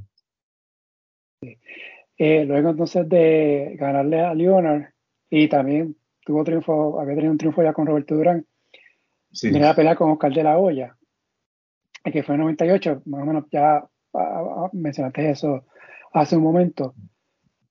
Eh, la, pelea, de, Durán siempre me recuerdo porque ya estaba un poquito pasadito. Y la última vez que hablé con, no la última, una de las pues, yo he hablado con él en otras ocasiones antes de eso, pero después de eso, pero recuerdo que hablé con él en el Salón de la Fama cuando cogieron, cuando Camacho lo, lo, exaltaron. Y me decía, ah, Camacho se, se me escapó ahí, o sea, nos peleamos ya después de viejos también. él como que, él le tenía mucho cariño, le tiene todavía mucho, mucho, mucho, mucho cariño a Héctor, eh, el boxeador, porque eran, eran, esos boxeadores hechos a la antigua, forjados a la antigua. Eh, pero, pero Camacho, aunque estaba un poquito viejito, Durán estaba más viejito que él y Camacho le quedaba mucho más. Durán estaba eh, ya estaba pasado ya de su época, claramente. La pelea de, de Leonard, recuerdo, porque eh, no solamente le decía a Mario eso, yo, yo lo voy a ganar este, y Mario lo, apoyó, sino que en el pesaje, la pelea fue como en 168 libras, si no me equivoco, en 160, eh, un peso bien alto para, para Camacho. Y la gente, todos los americanos decían que eso iba a ser la diferencia. Entonces, cuando Camacho llega al pesaje, se quita la, bata y está sin ropa, completamente desnudo. Tenía, tenía un poquito, ¿verdad?, de, de panza, porque, porque estaba bien subido de peso. Porque no, no, o sea, no hacía, si se ponía a entrenar como entrenaba, incluso sin hacer dieta iba a llegar muy por debajo. Y tenía un poquito de barriga, y yo llego allí bien, bien, como era bien, bien colorido, bien, se, se pesó completamente sin ropa. Y la gente, y ahí fue que los comentaristas, todos los columnistas decían, no, este tipo no tiene chance. Chugarri se lo va a ganar, mira, está, fofo. No, no, y el, y el coño a, a Renal se, salió de retiro esa noche y volvió para retiro esa misma noche porque no volvió a tirar un puño. O sea, de verdad que le dio una paliza. Eh, eh, esas peleas con la Durán, el Leonard, ya, y obviamente el propio Camacho, ya para efectos del boxeo estaban los tres bastante, entrados en edad para lo que es el boxeo. Sí, pero Camacho era más joven que, bastante más joven que ellos, que, que, que Leonard y, Durán. Eh, pero en caso de esto tenía 35. 32, algo así. 34, por ahí, no, no recuerdo. Por, ahí, ¿no? Era exacto, ya, estaba, ya se supone que estuviera pasadito en su. Sí. Ajá. Ese, si me enfrentaron a Oscar de la Hoya, que básicamente estaba en su prime. 25, 26 años, que campeón olímpico en el 92. Mencionaste, ¿no? Esta figura eh, mercadeable. Ya era, ya era campeón de tres divisiones, porque había sido campeón 30, 25 y 40. Esa pelea fue en 40, en 47 en 47 si no me equivoco, ya, había, ya era campeón de, de tres títulos anteriores, eh, que, que, que, o sea, que, que, que, era, era, era, un boxeador que se sabía ya el, el, mérito que tenía, pero la pelea con Camacho era, fue uno de sus grandes retos contra, contra una figura establecida. Recuerdo que se apostaron, ellos se apostaron la, el Buscanovia que le decían, ¿verdad? El, el ese que tenía Camacho enfrente de la, en la pollina. Ellos apostaron, Oscar le dijo a, a, a, a Héctor, porque Oscar le perdió la paciencia en algún momento de la, la, la, gira promocional y le dijo, yo te apuesto, creo que fueron 100 mil dólares al rizo ese. Si yo te gano, tú te recuerdas el rizo ese. Si tú me ganas, yo te digo 100 mil dólares más. Y Camacho dijo que sí. Y cuando llegaron, cuando se acabó la pelea, lo recuerdo claramente, lo pueden ver, eso tiene que estar en el pietaje original. cuando está entrevistándolo, que él habla de, cuando se acaba la pelea, que viene Larry Mitchell a entrevistarlo, si no me equivoco, él dice, you wanna do it here? Le dice Camacho, Camacho dice, vale, o sea, acepta que peleé, le dice, vamos a recortármelo aquí, ¿no? Y Oscar le dijo, no, olvídate, no, no, no, no. Oscar no, no, no cobró esa, esa, esa, esa, esa, esa deuda que le tenía Camacho, no le recortó el rizo. Que, era, que eso era un orgullo para, para Héctor, el Bucanovia, como le decían en esa época. Sí, esa era como su, marca, ¿verdad? Yo creo que sí, sí, sí, la, la cadena. Ah, exacto, la cadena también. Exacto, exacto. Eh, hemos hablado, ¿verdad?, de toda esta carrera de, de Macho Camacho, pero quizá no hemos hablado tanto del estilo de él en el ring. Eh, en el récord de, Héctor, 79 victorias, eh, 6 derrotas, 79 victorias, 6 derrotas, 3 empates. Ah, mira, se me quedó una pelea en el 90 defendió ante Vini Paciencia. Y, y ganó. Sí, sí, sí. También. Eso fue en, Reno, Nevada, si no me equivoco. Sí, tuvo 38 knockouts. Nunca fue noqueado. Macho Camacho. Siempre fue. Y pocas veces lo derribaron. En, toda, en toda su, su carrera. En el ring, ¿cómo era su estilo? A mí, a mí cuando yo pienso en eso, siempre me recuerdo a un, a un amigo que tuve, eh, que, a una persona con la que tuve la, la, la también la bendición de, conocer bien, eh, Harold Letterman, que era el, el, famoso juez de, veterano juez de, de boxeo de, de, Nueva York, que fue muy, muy ligado también a la OMB al comienzo de la carrera. Y luego se fue, fue por muchos años el, el, juez extraoficial de HBO, la que uno veía que cuando llamaban entre hace, los años 90, los años, principios de los años 2000, a finales de los 80, que decían, vamos a nuestro juego, ese era Harold Lerman, decía, Jim, hablaba ese, ese tono así muy alto, con acento neoyorquino. Y yo recuerdo que yo tuve la, tuve la suerte de tener buena relación con él, eh, y recuerdo una vez, luego de la pelea de Boy Campas con, con Oscar de la Hoya, y en otra ocasión, antes de la, una pelea de, antes de la pelea de Lomachenko fue, no recuerdo qué pelea fue en Nueva York, eh, de, Terence Crawford, fue Terence Crawford con Hank eh, Londi en Nueva York. Me senté con él, estuve un rato hablando y las dos veces me mencionó a Camacho. Me decía, no, Camacho, él era fanático de Camacho. Me decía, ah, y entonces recuerdo que él me lo dijo, él uno de los que, sin que yo le preguntara, me dijo, antes de la pelea de Chapo, a Camacho no había, eh, eso era, eso era de lo mejor que yo había visto en mi vida. Un tipo que vio desde Ray Robinson hasta, hasta ¿verdad? Eh, los últimos que tuvimos, Tito Trinidad, Miguel Coto. Eh, y él decía, porque él era guapo, entonces tenía las manos bien rápidas. Y me decía, nadie era tan rápido como, de manos como él, ni Whitaker, nadie, nadie tenía las manos en esos pesos como, como con la velocidad de manos que tenía Camacho. Y se movía bien. Era un boxeador que se movía, era rápido moviéndose. Porque hay otros boxeadores, hay boxeadores que son buenos defensivamente, pero no son rápidos en movimientos laterales, en movimientos eh, eh, avanzando en retroceso. Y él decía, tenía velocidad de manos, entonces era guapo, le gustaba era un boxeador, que le gustaba pelear en la brecha, como dicen los americanos, in the pocket, que es esa distancia en la que tú puedes pegar, pero te pueden pegar también. O sea, esa media distancia. Y Camacho le gustaba pararse ahí para hacer fallar a su, a su rival, pero lo hacía más fallar con, con, con, con finta y, y, y, combinar rápido con las manos. Y es verdad, eh, eh, ese Camacho era impresionante y era bien, bien gustoso para la fanaticada porque eh, estaba en la brecha, siempre estaba en, en áreas de peligro, peleó con tipos como José Luis Ramírez, un zurdo que noqueaba, noqueó a Chapo, eh, un zurdo que pegaba durísimo, durísimo, y, lo, y, lo paseó, peleaba, o sea, era un boxeador, era un boxeador que era, que era bien llamativo para, para esto sin, sin, comentar en lo, lo que era su, su personalidad fuera del ring, como él, como él se presentaba, ¿no? Boxísticamente hablando, era un boxeador bien, bien, bien, bien atractivo porque era polivalente, eh, podía pelear en, no solamente peleaba en contragolpe en retroceso, como, como la posibilidad de su carrera hacía, peleaba en agresión y, y tomando la ofensiva. Eh, y, y, entonces era, era un boxeador bien, bien llamativo por, por, técnicamente porque sabía, era mañoso, pero también era, era, tenía buena técnica. O sea, las manos que, que, que, que, Camacho ofrecía eran bien educadas. Eh, pero luego de esa pelea con Chapo, ¿verdad? Esa, esa pelea famosa, que es en el octavo asalto, Chapo le conecta una, una mano, si no que una derecha, y, se le, y la, las, las, piernas le tiemblan a, a Camacho, y, se, y toma, se, pone, se, se, se, monta en la bicicleta, como decían, para botar el golpe, y, y, Chapo se le va arriba y no lo logra, no lo logra conectar de nuevo. En el décimo lo lastima de nuevo, pero no como, como lo había lastimado en el, en el 8. Eh, y desde ese, desde ese golpe en el octavo asalto, yo, yo creo que Camacho cambió su estilo. él dijo, él se dio cuenta con Chapo que, que habían boxeadores en el ring eh, a ese nivel que él estaba, que uno no podía retarlos a que le pegaran porque te podían acabar la pelea de un golpe. Entonces, pues él decidió ser un boxeador más defensivo y no arriesgarse tanto. Y eso fue lo que lo convirtió en el peleador ese un poquito deslucido, o, le, restó algo de brillo a su estilo eh, boxístico. Aunque todavía para esa época era, una filigrana, ¿verdad? Boxísticamente era bien, incómodo y frustraba. a Camacho sabía, frustraba a los boxeadores con mirarlo. No tenía ni que, ni que pegarle, él mirándole, se le iba caminando así, mirándolo por el hombro, y los, sacaba. Yo recuerdo que los sacaba porque como era un surdo incómodo, cuando, cuando atacaba, sabía pivotear hacia su lado fuerte y dejaba al boxeador rival mirando hacia donde estaba, donde estaba Camacho, pero ya Camacho estaba por su espalda. Y lo que se viraba, Camacho estaba caminando así, mirándolo por encima del hombro.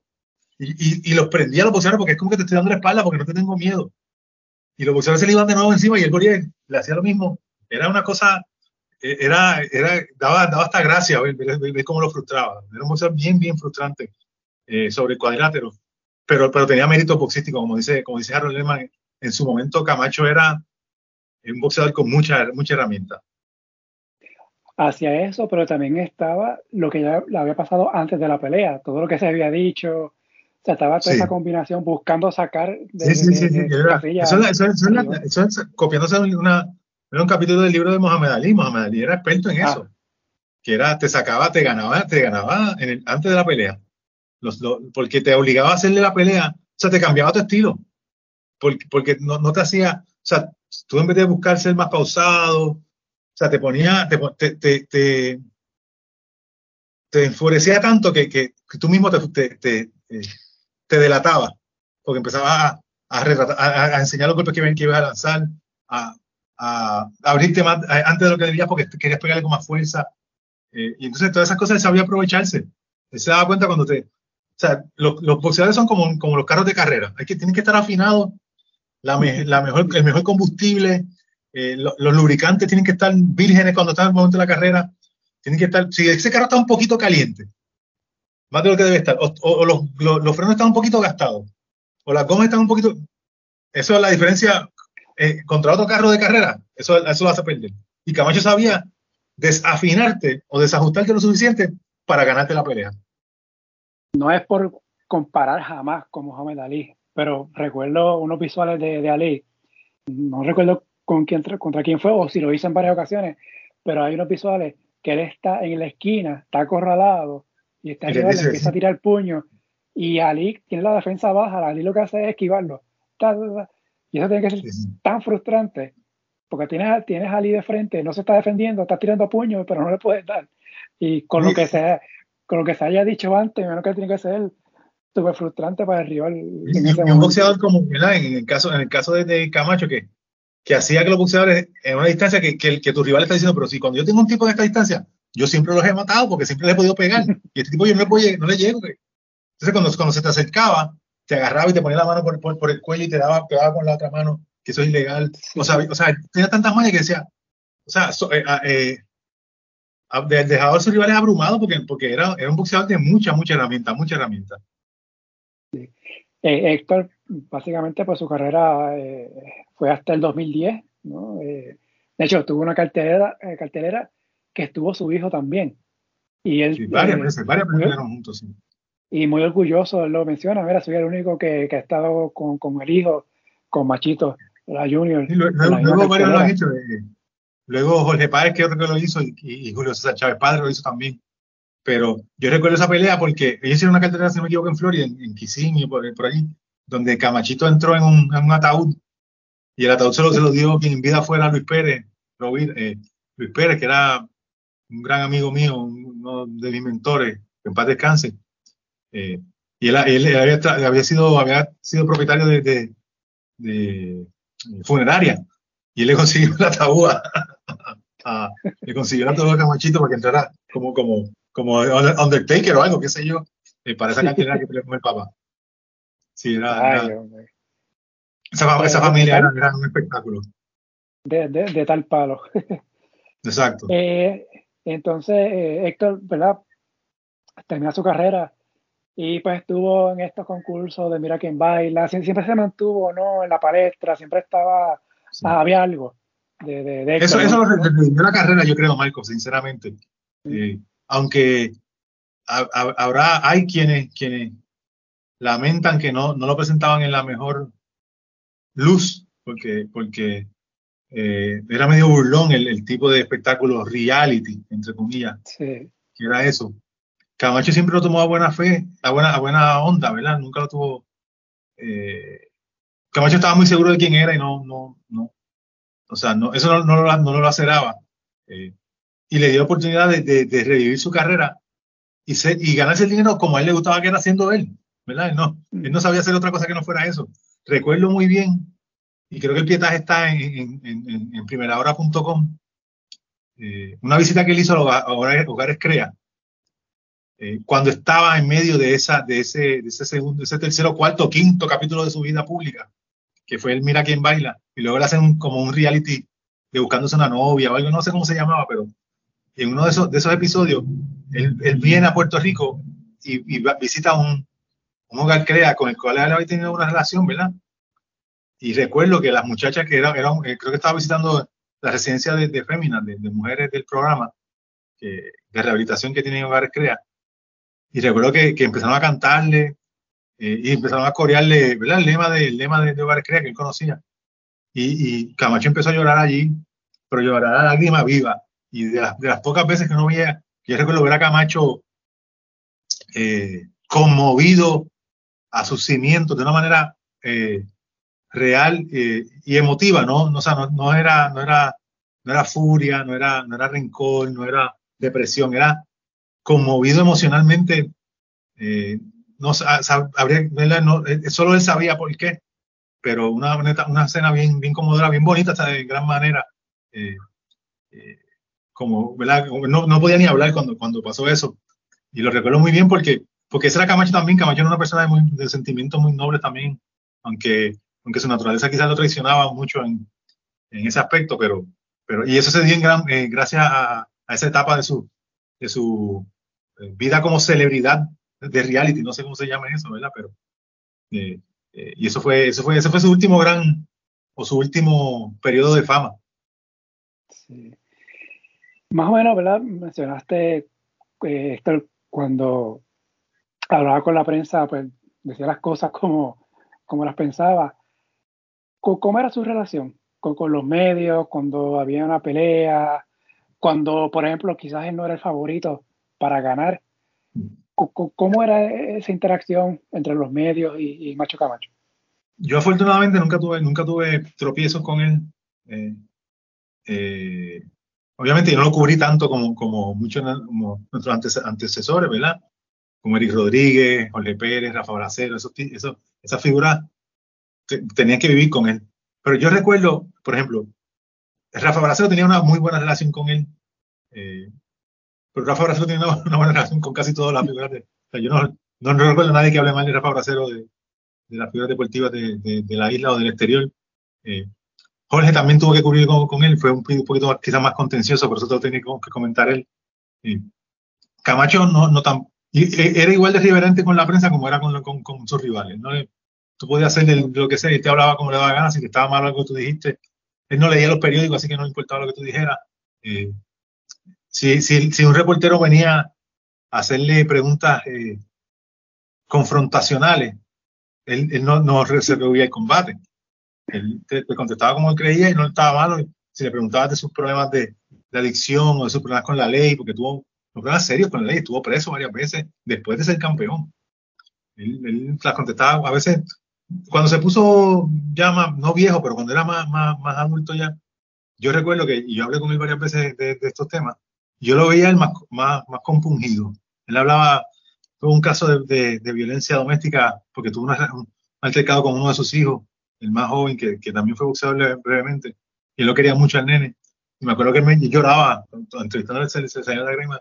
Yo quiero ese nene, yo no, yo no quiero, o sea, que él de no sé si era porque se sentía o sea, eh, solo él sabe por qué estaba así, pero, pero, pero él vivía, él vivía con el sentimiento a flor de piel, ya fuera ese, sentimiento amor, eh, pena o, o, desdén. Y así era con la prensa.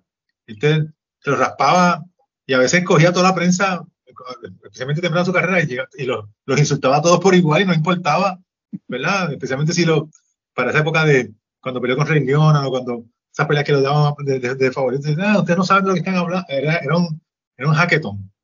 Pero, pero Camacho nunca se le escondió, por lo menos a mí nunca se me escondió, yo no recuerdo. O sea, él sabía lo importante que era la prensa para venderse.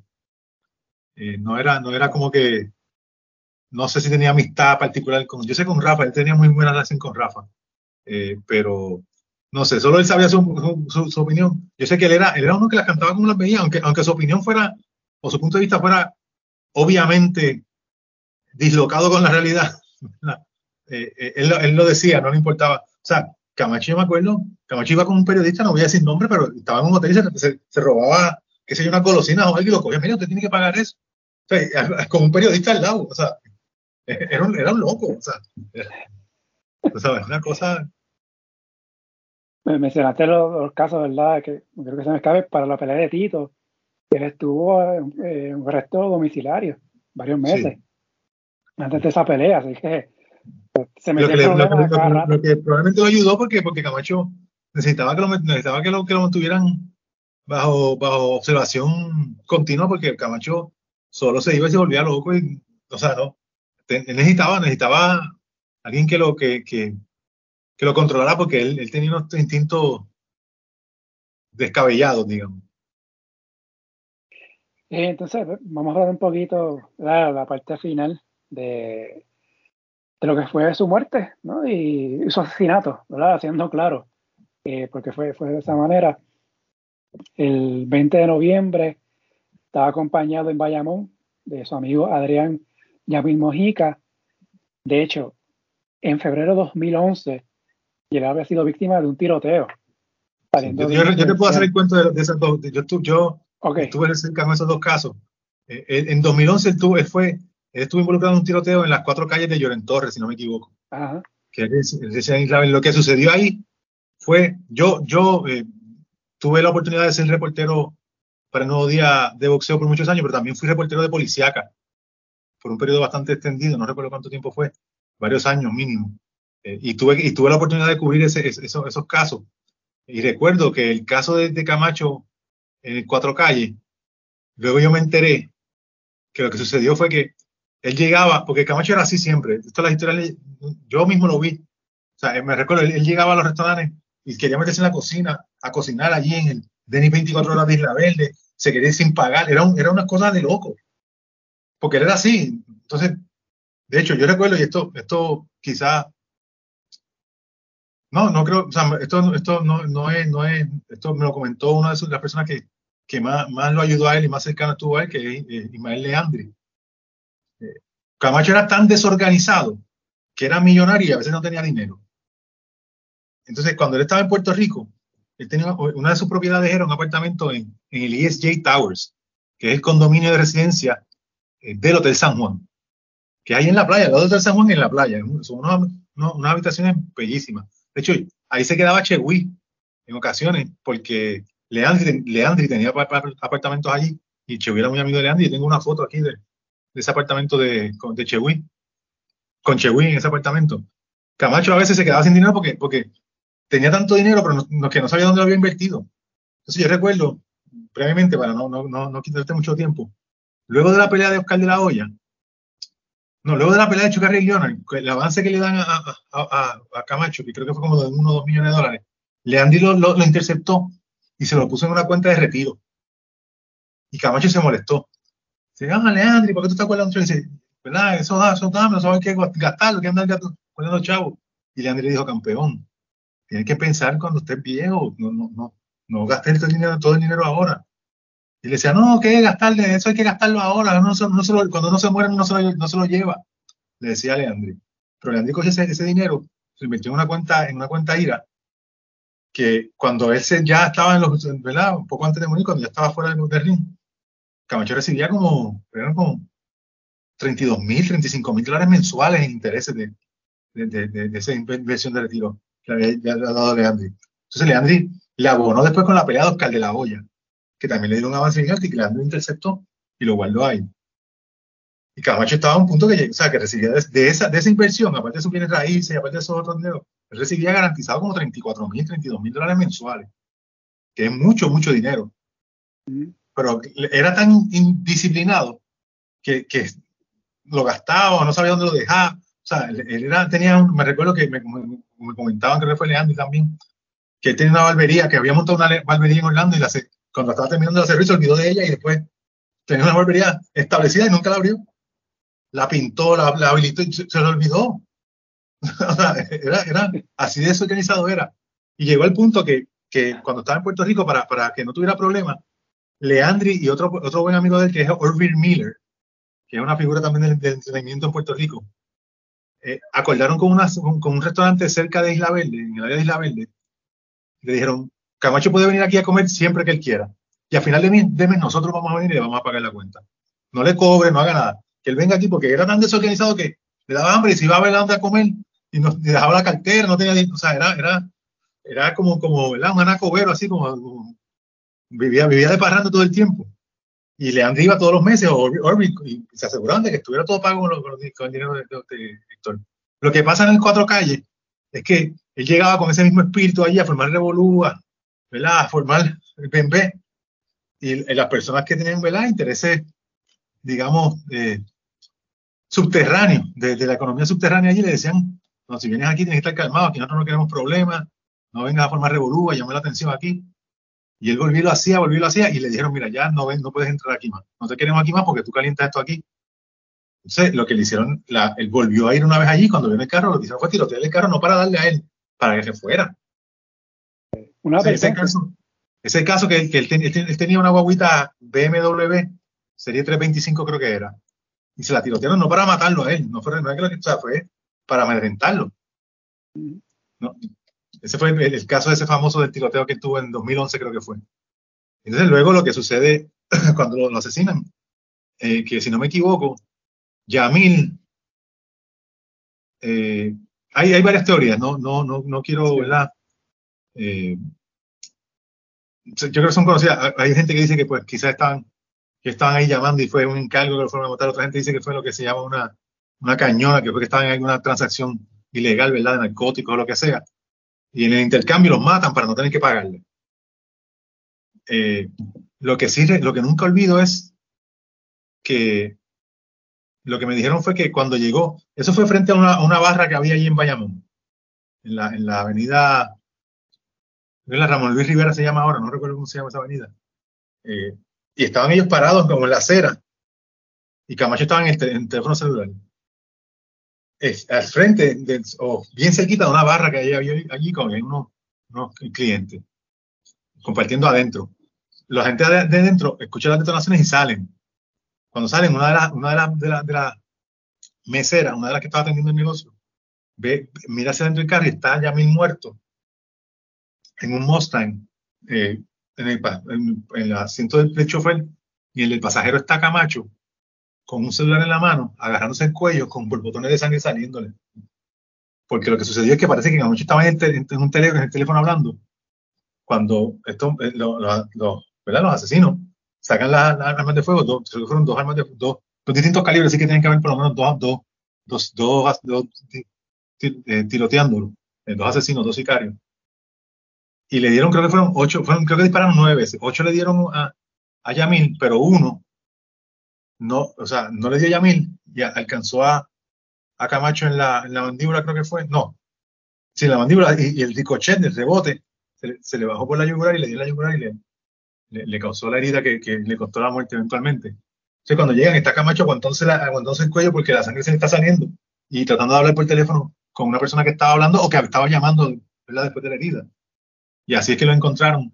Eh, perdió, parece que el conocimiento en lo que llegaba a la ambulancia y murió tres, cuatro días más tarde, si no me equivoco, en, en, el centro médico.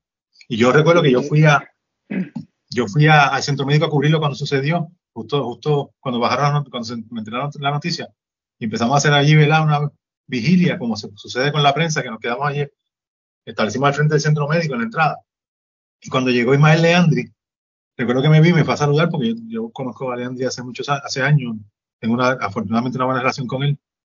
Y cuando lo fui a saludar, él, me hace el, cuento, me recuerda el cuento de, de la pelea de Camacho, de Oscar de la Hoya.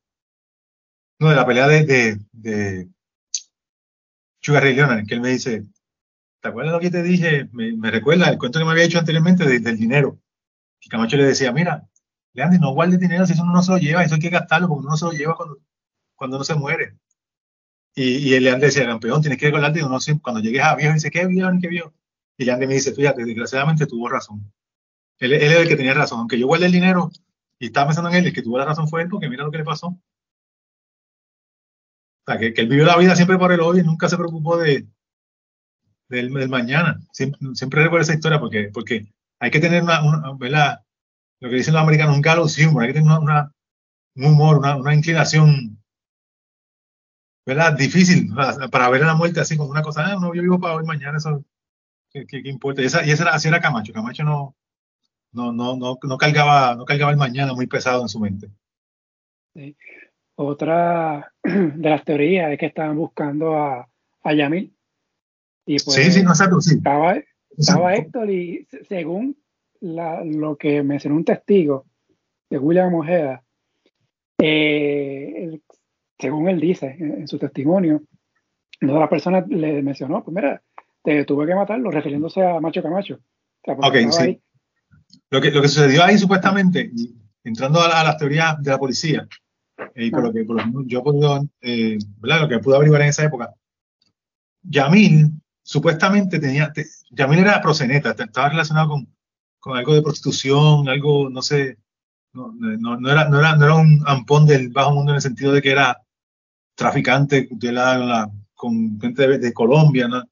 pero se alega que estaba allí haciendo algún tipo de negocio de eso, ¿verdad? o que le debía dinero a alguien y que fueron, a, que fueron con la intención de matar a Yamil. En ningún momento se discutió que Héctor fuera, y, esto obviamente son teorías de la policía, yo no quiero, no, quiero arrojar, arrojar eh, sombra hacia una persona que falleció, ya sea Camacho y mucho menos a Yamil. Eh, pero nunca se, se, se, refirió que Camacho era el, el, objetivo, el blanco de la, del atentado. Fuera la razón que fuera, Camacho fue una víctima colateral del ataque. No fue que lo querían matar a él, tanto así que solamente le dieron un tiro. O sea, le dieron nueve, ocho, si no me equivoco, a, a Yamin. Y fue uno que, se, que, se, que, que, que, le llevó a Camacho y, le dio en un sitio, o sea, le dio donde, ¿verdad? Lo que, o sea, fue, no quiero decir suerte, pero eh, el, el, disparo le dio en, una, en un área bien, si le da quizás un hombro, le da quizás en otro, en otro área, la mandíbula solamente, se dispara al techo. A lo mejor Camacho no hubiera, no hubiera muerto porque fue, fue un golpe, fue un disparo bien, bien desafortunado, ¿verdad? Pero que fue uno solo, no fue que lo, no, no lo remataron como hicieron con Yamil, que se aseguraron ah. que el disparo.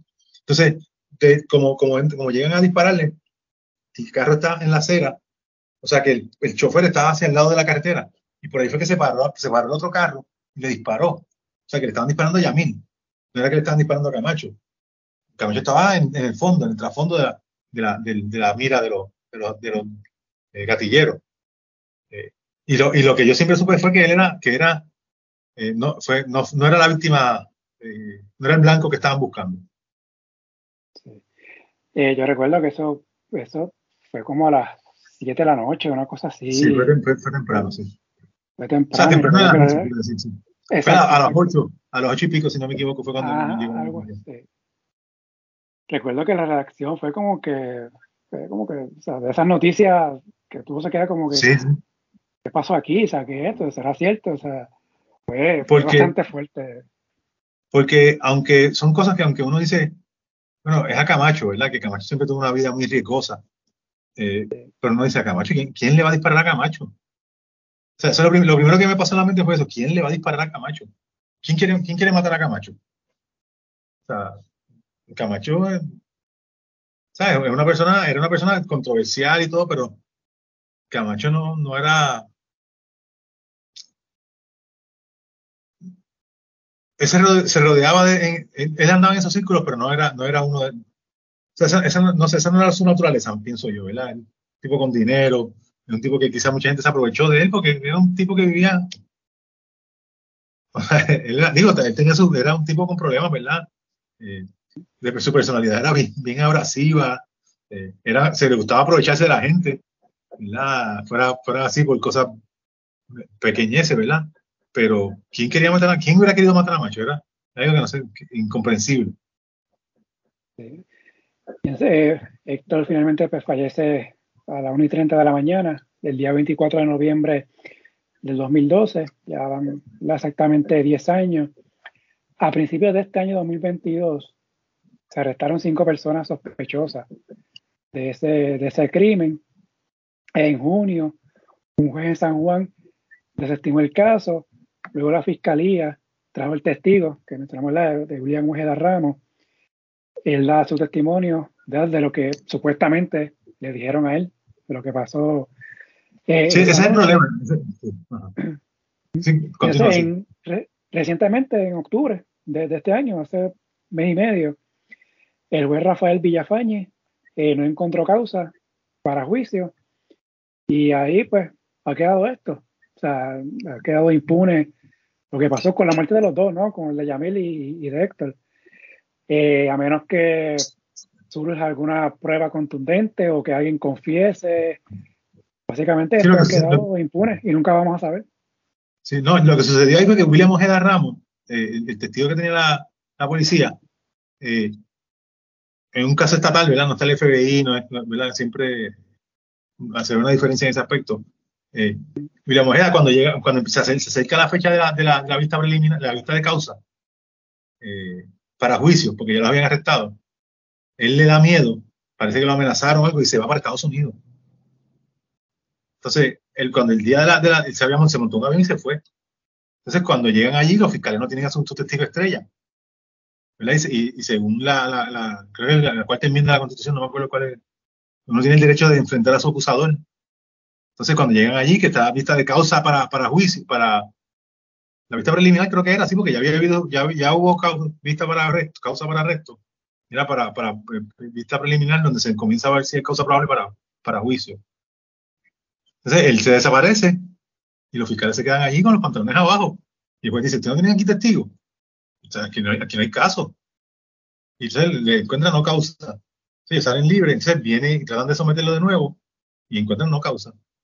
Entonces, esa, ahí, ahí se, ¿verdad? Eso no es un tecnicismo, pero vemos como la justicia en los tribunales pues es un poquito más, es mucho más complicado de lo que uno piensa. Sí, y pues, nada, como mencionamos, pues eh, quedará pendiente, a menos que, como te mencioné, alguien confiese o haya alguna prueba. Sí, ya, este, tipo de casos es, a menos que haya, aparezca otro testigo, haya un colaborador, aparezca evidencia eh, genética o, evidencia eh, balística o de ¿verdad? que le encuentren el arma de fuego. tiene que haber mucho más, y mientras más pasa, más pasa el tiempo, más difícil es enjuiciar casos como este. Pero es, una pena porque de verdad que eh, yo, no solamente eso, sino a los que se acusó originalmente, que aunque no se encontró causa, siempre van a caer esa, esa, esa nube, ¿verdad? A lo mejor no, no, tuvieron, su oportunidad para demostrar que no son culpables. Eh, o sea, porque no, podemos partir de la premisa que son. Exacto, sí. Eh, pero ah, independientemente. Habían. Sí, habían, este, como te mencioné, cinco sospechosos. Hubo dos que fallecieron en, todo este proceso. Los mataron, los mataron. Los mataron, sí. sí. Así que, quién sabe. Había, había, había una, una, una un rumor de que habían dos, eh, unos gemelos relacionados con el caso, eh, que, y a uno de ellos lo mataron en, en, un restaurante en Isla Verde, allí eh, de noche, pero frente a muchos comisales, lo tirotearon allí mismo. Y ese es uno de los que tú dices, si no me equivoco. pero, o sea, que la gente como que se sabe, la, la calle sabe quién, supuestamente, la, la, calle señala a quienes, algunos que ellos quieren que fueron los culpables, ¿verdad? Pero en la tribunal nunca se vio el día, nunca se vio el caso. Sí. Y es triste, ¿no? Porque empezamos hablando como Héctor eh, considerado como uno de los principales boxeadores de Puerto Rico en su historia, quizás los mejores cinco. Y claro, esto trae recuerdos de, otros sucesos con otros atletas. Eh, eh Irán Bithorn, cuando fallece. ese caso, ese caso es muy interesante. No, lo, lo tirotearon, exacto, en una, en una un policía, de hecho. Cito, ajá. Cito Escobar, de la manera que, desaparece. Eh, Teo Cruz en baloncesto murió básicamente en el olvido. Angelo Cruz desapareció y nunca. Sí, que no saben, no se sabe el día de hoy. No, pues. O sea, que, que, el caso de Héctor se suma a esto, ¿no? Estas historias del deporte. Y yo creo que más, más allá en el caso de Héctor, porque ¿qué atleta puertorriqueño ha hecho un crossover mayor que, que, que, que Héctor Camacho? Nadie. Sí. O sea, en el boxeo nadie, por lo menos en el boxeo Clemente, obviamente en el béisbol, pero, pero, pero es una razón humanitaria, pero en el boxeo nada, o sea, no es que sea el mejor, pero Camacho salía en, a Camacho lo limitaban en Saturday Night Live, un programa prime time de, de, de, comedia. Él, lo invita, él, o sea, salía en los programas de Nueva York, de, de, California, o sea, era un boxeador, era una figura que hizo el crossover, no solamente en el mercado latino, sino en el mercado americano que, pero por eso es que ganó los millones que ganó en gran parte, porque era tan colorido, tan, tan, tan único en su clase, su generis, que, que eh, había que verlo para creerlo. Sí, eh, este año, pues, este día, pues, cae justamente el Día de Acción de Gracias, ¿verdad? Que sabemos que es un día muy especial, ¿verdad? Porque básicamente es el inicio de la Navidad para, para todos nosotros. Muy, recordado. sí, exacto. Y pues quizás la persona, ¿verdad? Que más sufre esto es su mamá, eh, María Matías, que no se perdía una pelea de, su hijo. Era la que estaba bien pendiente del caso. Ajá, eso iba. Y ella, como, como fue, el, como ha sido con el caso, que estaba bien pendiente, exigiendo su justicia, siempre estuvo en primera fila en las peleas de su hijo. Siempre que no solamente eso. No solamente eso, María, hay que, hay que eh, darle gran, gran parte del éxito, eh, la razón del éxito de, de, Héctor, porque ella era madre soltera para esa época, ella se, vino, se fue para Nueva York, se separó, tuvo, se tuvo que criar a los nenes sola, eh, y Héctor era, uno de, tres hijos, si no me equivoco. Eh, y en Harlem, cuando, cuando no era el Harlem de ahora, no era el Harlem Renaissance este que se está viendo, eso era cuando el barrio era el barrio, todavía está mala la cosa, pero ahora está, para entonces estaba incluso peor. y o sea, ella forjó, se, se, se, fajó por, por, sus hijos para entonces. Camacho siempre, siempre la trataba con una, con una pleitesía y una reverencia, porque la quería muchísimo a, a, su mamá. Él era loco con su mamá. Él era un mamá boy, en el sentido positivo de la, de la frase. luego, pues, cuando fallece Héctor, vienen todos estos servicios, todos estos honores. Y recuerdo que, no sé si fue en, en el DRD, que fueron... sí, la Guardia, la Guardia sí, en el, Comité Olímpico. Oh, en el Comité Olímpico. No, no, perdón, perdón, fue la, fue la misma, fue la misma Santini en la, en la cancha que hay en, en, el DRD, ¿verdad? Sí, tú estás en lo correcto, lo confundí con el Echewi, fue en el DRD. Pues que hay, hay una foto que, de la pares que hay, pero hay una con Tito Trinidad, ¿verdad? Al lado del ataúd, dándole su respeto a quien fuera su rival, ¿no? Hace casi 30 años antes, eh, 20 años antes, perdón. Eh, y obviamente recibió ¿verdad? todos los honores y respeto ¿verdad? de quienes fueron sus rivales en su momento, reconociendo ¿no? La figura que, que fue. Ese era su estilo. Yo recuerdo, yo recuerdo a Roberto cuando hablé, como te dije, cuando hablé con él, eh, el año que exaltaron a, Héctor en el Salón de la Fama, yo, eh, yo estuve por allá y estaba, tuve el hijo, estaba todo, toda la familia por allá, y estaba Roberto, y hablé un rato con Roberto, y Roberto hablaba de él, o sea, hablaba de él como habla de Coto, habla, Robert, eh, Durán es un, es, un, es, una, es un boxeador que, que, que, es muy celoso con, con, con, el, con las leyendas del deporte, con quien él considera los, los, los, mérito, los, los meritorios, los, que tienen los méritos para, para ser de esa élite. Y él con Coto es así, le adoración de Miguel con Miguel Coto y con Camacho era así. Él habla de Camacho, o sea, porque eran boxeadores estampados a la antigua, son, son boxeadores que se fajaban con el que fuera. Eh, no, o sea, quizás no habla así de Oscar de la Hoya, ¿verdad? Porque, porque no, y no porque Oscar no tenga méritos, pero esa mentalidad, son, somos los de abajo, somos los que, los rudos, los que al día de hoy peleamos con el que sea, eh, y esa mentalidad, y ese, el hecho de que, de que un tipo como Roberto Durán lo, lo, lo considere un igual, te dice todo lo que tú tienes que saber de, Héctor Camacho como boxeador. y el respeto. Sí, no por eso, exacto. Que Camacho, que Roberto Durán lo, lo respete y lo defienda y lo, y le eche flores como lo hace. Eso te dice todo lo que tienes que saber de él. Sí, sí.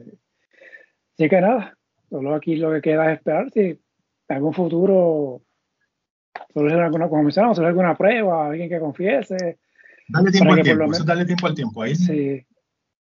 El, problema de, esos, de casos como este, y, ¿verdad? te lo digo por, lo poco que, ¿verdad? por mi experiencia como reportero de, de, criminal, de policíaca, es que siempre, siempre en algún momento hay una oportunidad porque alguien habla, pero aquí ya alguien habló y, ¿no? y, se, y el caso no, no procedió por, por estratagemas ¿verdad? legales. Y entonces ahora para que se dé otra oportunidad como esa es bien difícil. Es como la pelea de Chapo. Chapo le dio una vez a, a, Camacho. Si no, no lo pudo querer en ese momento, se ahí se le fue la pelea. Sí. Y pues nada, veremos si en un futuro, pues, por lo menos se le da esa eh, alivio, no sé decirlo así, ¿no? A la, familia de, que, se, pague. Está, está haciendo el fantasma del crimen lo, lo persigue, lo perseguirá hasta, hasta que se esclarezca, desafortunadamente. Y, lamentable, y lamentablemente, pues quizá haya gente que diga, ah, mira, este, por andar en malos pasos, ¿verdad? Siempre salen esos comentarios. Sí, sí, exacto. Sí, exacto. Pero y si se esclareciera, si no supiera el por qué, qué es lo que sucedió, a lo mejor se, se, se, aclaraba eso. Siempre va a haber las personas que tienen opinión negativa de eso. Yo estoy seguro que, hay gente hasta se disfrutó que Tito tuviera problemas legales, económicos que él no se buscó, ¿verdad? Siempre, pero yo creo que en este caso, como, ¿verdad? como fue una muerte tan, tan, tan violenta, tan, tan inesperada, como tú dices, tan, tan turbia en sus en su, en su circunstancias, eso desafortunadamente persigue en gran manera el, legado de, de, Camacho. Porque la gente dice, ah, ¿te acuerdas de Camacho? Sí, el que mataron. No, no, nadie dice, diablo, el que se ganó a, a Chavo Rosario, que era una superestrella. No. Y, y, es muy penoso porque él se, merece, él se merece un mejor legado que ese. Claro. Y murió joven, tenía 50 años. No se pasó. Sí, exacto. Más vale porque estoy yo estoy a dos de él ahora mismo. Así que tengo que decir que murió joven. Sí, sí, sí. No, y no solamente, no, no, solamente que murió joven cronológicamente, sino que murió con mucha vida. Era un, era un él, estaba, él, estaba, todavía en su plenitud. Yo recuerdo la última vez que yo hablé con él, eh, fue una, una cartelera de boxeo en Bayamón. Eh, no recuerdo cuál cartelera fue y, y estaba en, el, área de prensa que, allí se, quita el ring escribiendo. Y de repente yo miro al ring para ver lo que estaba sucediendo. Y, y veo a Camacho, a, a Héctor paraba así en el medio y yo, y le grité, Héctor, y, y le, le, dije con una palabra, salte el, salte el medio, y, él hizo, se, o sea, como que se rió y se bajó. Este, pues se dio cuenta que nos estaba interrumpiendo mucho, no porque fuera yo, pero era un, era un tipo así de accesible. No, no, no, o sea, era, no, me, me, me, pudo haber dicho, ah, ¿qué, te qué importa tú aquí? Tú eres un peón, tú no, tú no. Pero era, era, un, era un tipo de, era un tipo de pueblo, tú podías, de verdad que era, era único en su clase, en ese, ese estilo como ser humano, como persona, con su, con su verdad, con su, sus cosas malas, sus cosas buenas, como todos, todos nosotros, pero, pero él era, era una, era una vida gran, grandiosa, vivió la vida en grande. Sabrá Dios si, si todavía estuviera con nosotros, estaría, ahora no, que está con, como están las redes, y ahora como son las transmisiones. No, ese, estaría dando un palo, sí, sí.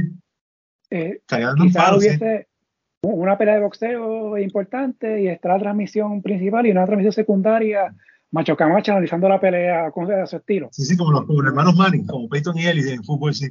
Ah, exacto. Pues, exacto. No, no, y que, y que tú te pones a pensar, ese, ese, a Héctor, que, se, que hacía espectáculo donde sea, hubiera sido una estrella viral porque donde sea que tú lo vieras y le, le pusieras una cámara, él te montaba un show, te bailaba, te peleaba, te hablaba de una pelea y lo seguía se te dejaba mitad de conversación y se iba caminando como, ¿verdad? Era, era, hubiera sido eh, eh, eh, interesante verlo ahora porque con esa facilidad de la viralización mediática, tendríamos mucho más pietaje de Héctor y, el pietaje de Héctor que hay de por sí es, fascinante, imagínate, imagínate en, ese, en un mundo viralizado. preparando este episodio me topé con algunos videos, vi que no sé si es que era una serie, una película, pero vi algo que hicieron como algo de la vida de él eh, en Estados Unidos, este, pero yo no sé ni quién era el actor, y nada, y tampoco vi el título, no sé si tú sabes eh, sobre eso. No, no me suena. No, no, sabe, no eh, pero, pero nada, se, veía reciente. Showtime hizo, Showtime hizo un documental de él. Este, O sea, transmitió, porque no lo hizo él, lo hizo otra persona y se lo vendió a Showtime. Eh, pero no recuerdo una miniserie o algo así que hayan hecho de él, no recuerdo. no, ahora mismo de por sí. Yo sé que él hizo muchas presentaciones, él apareció en, si no me equivoco, en, un programa de los hermanos Wayans, que era una, una comedia de situaciones, un sitcom que había ah.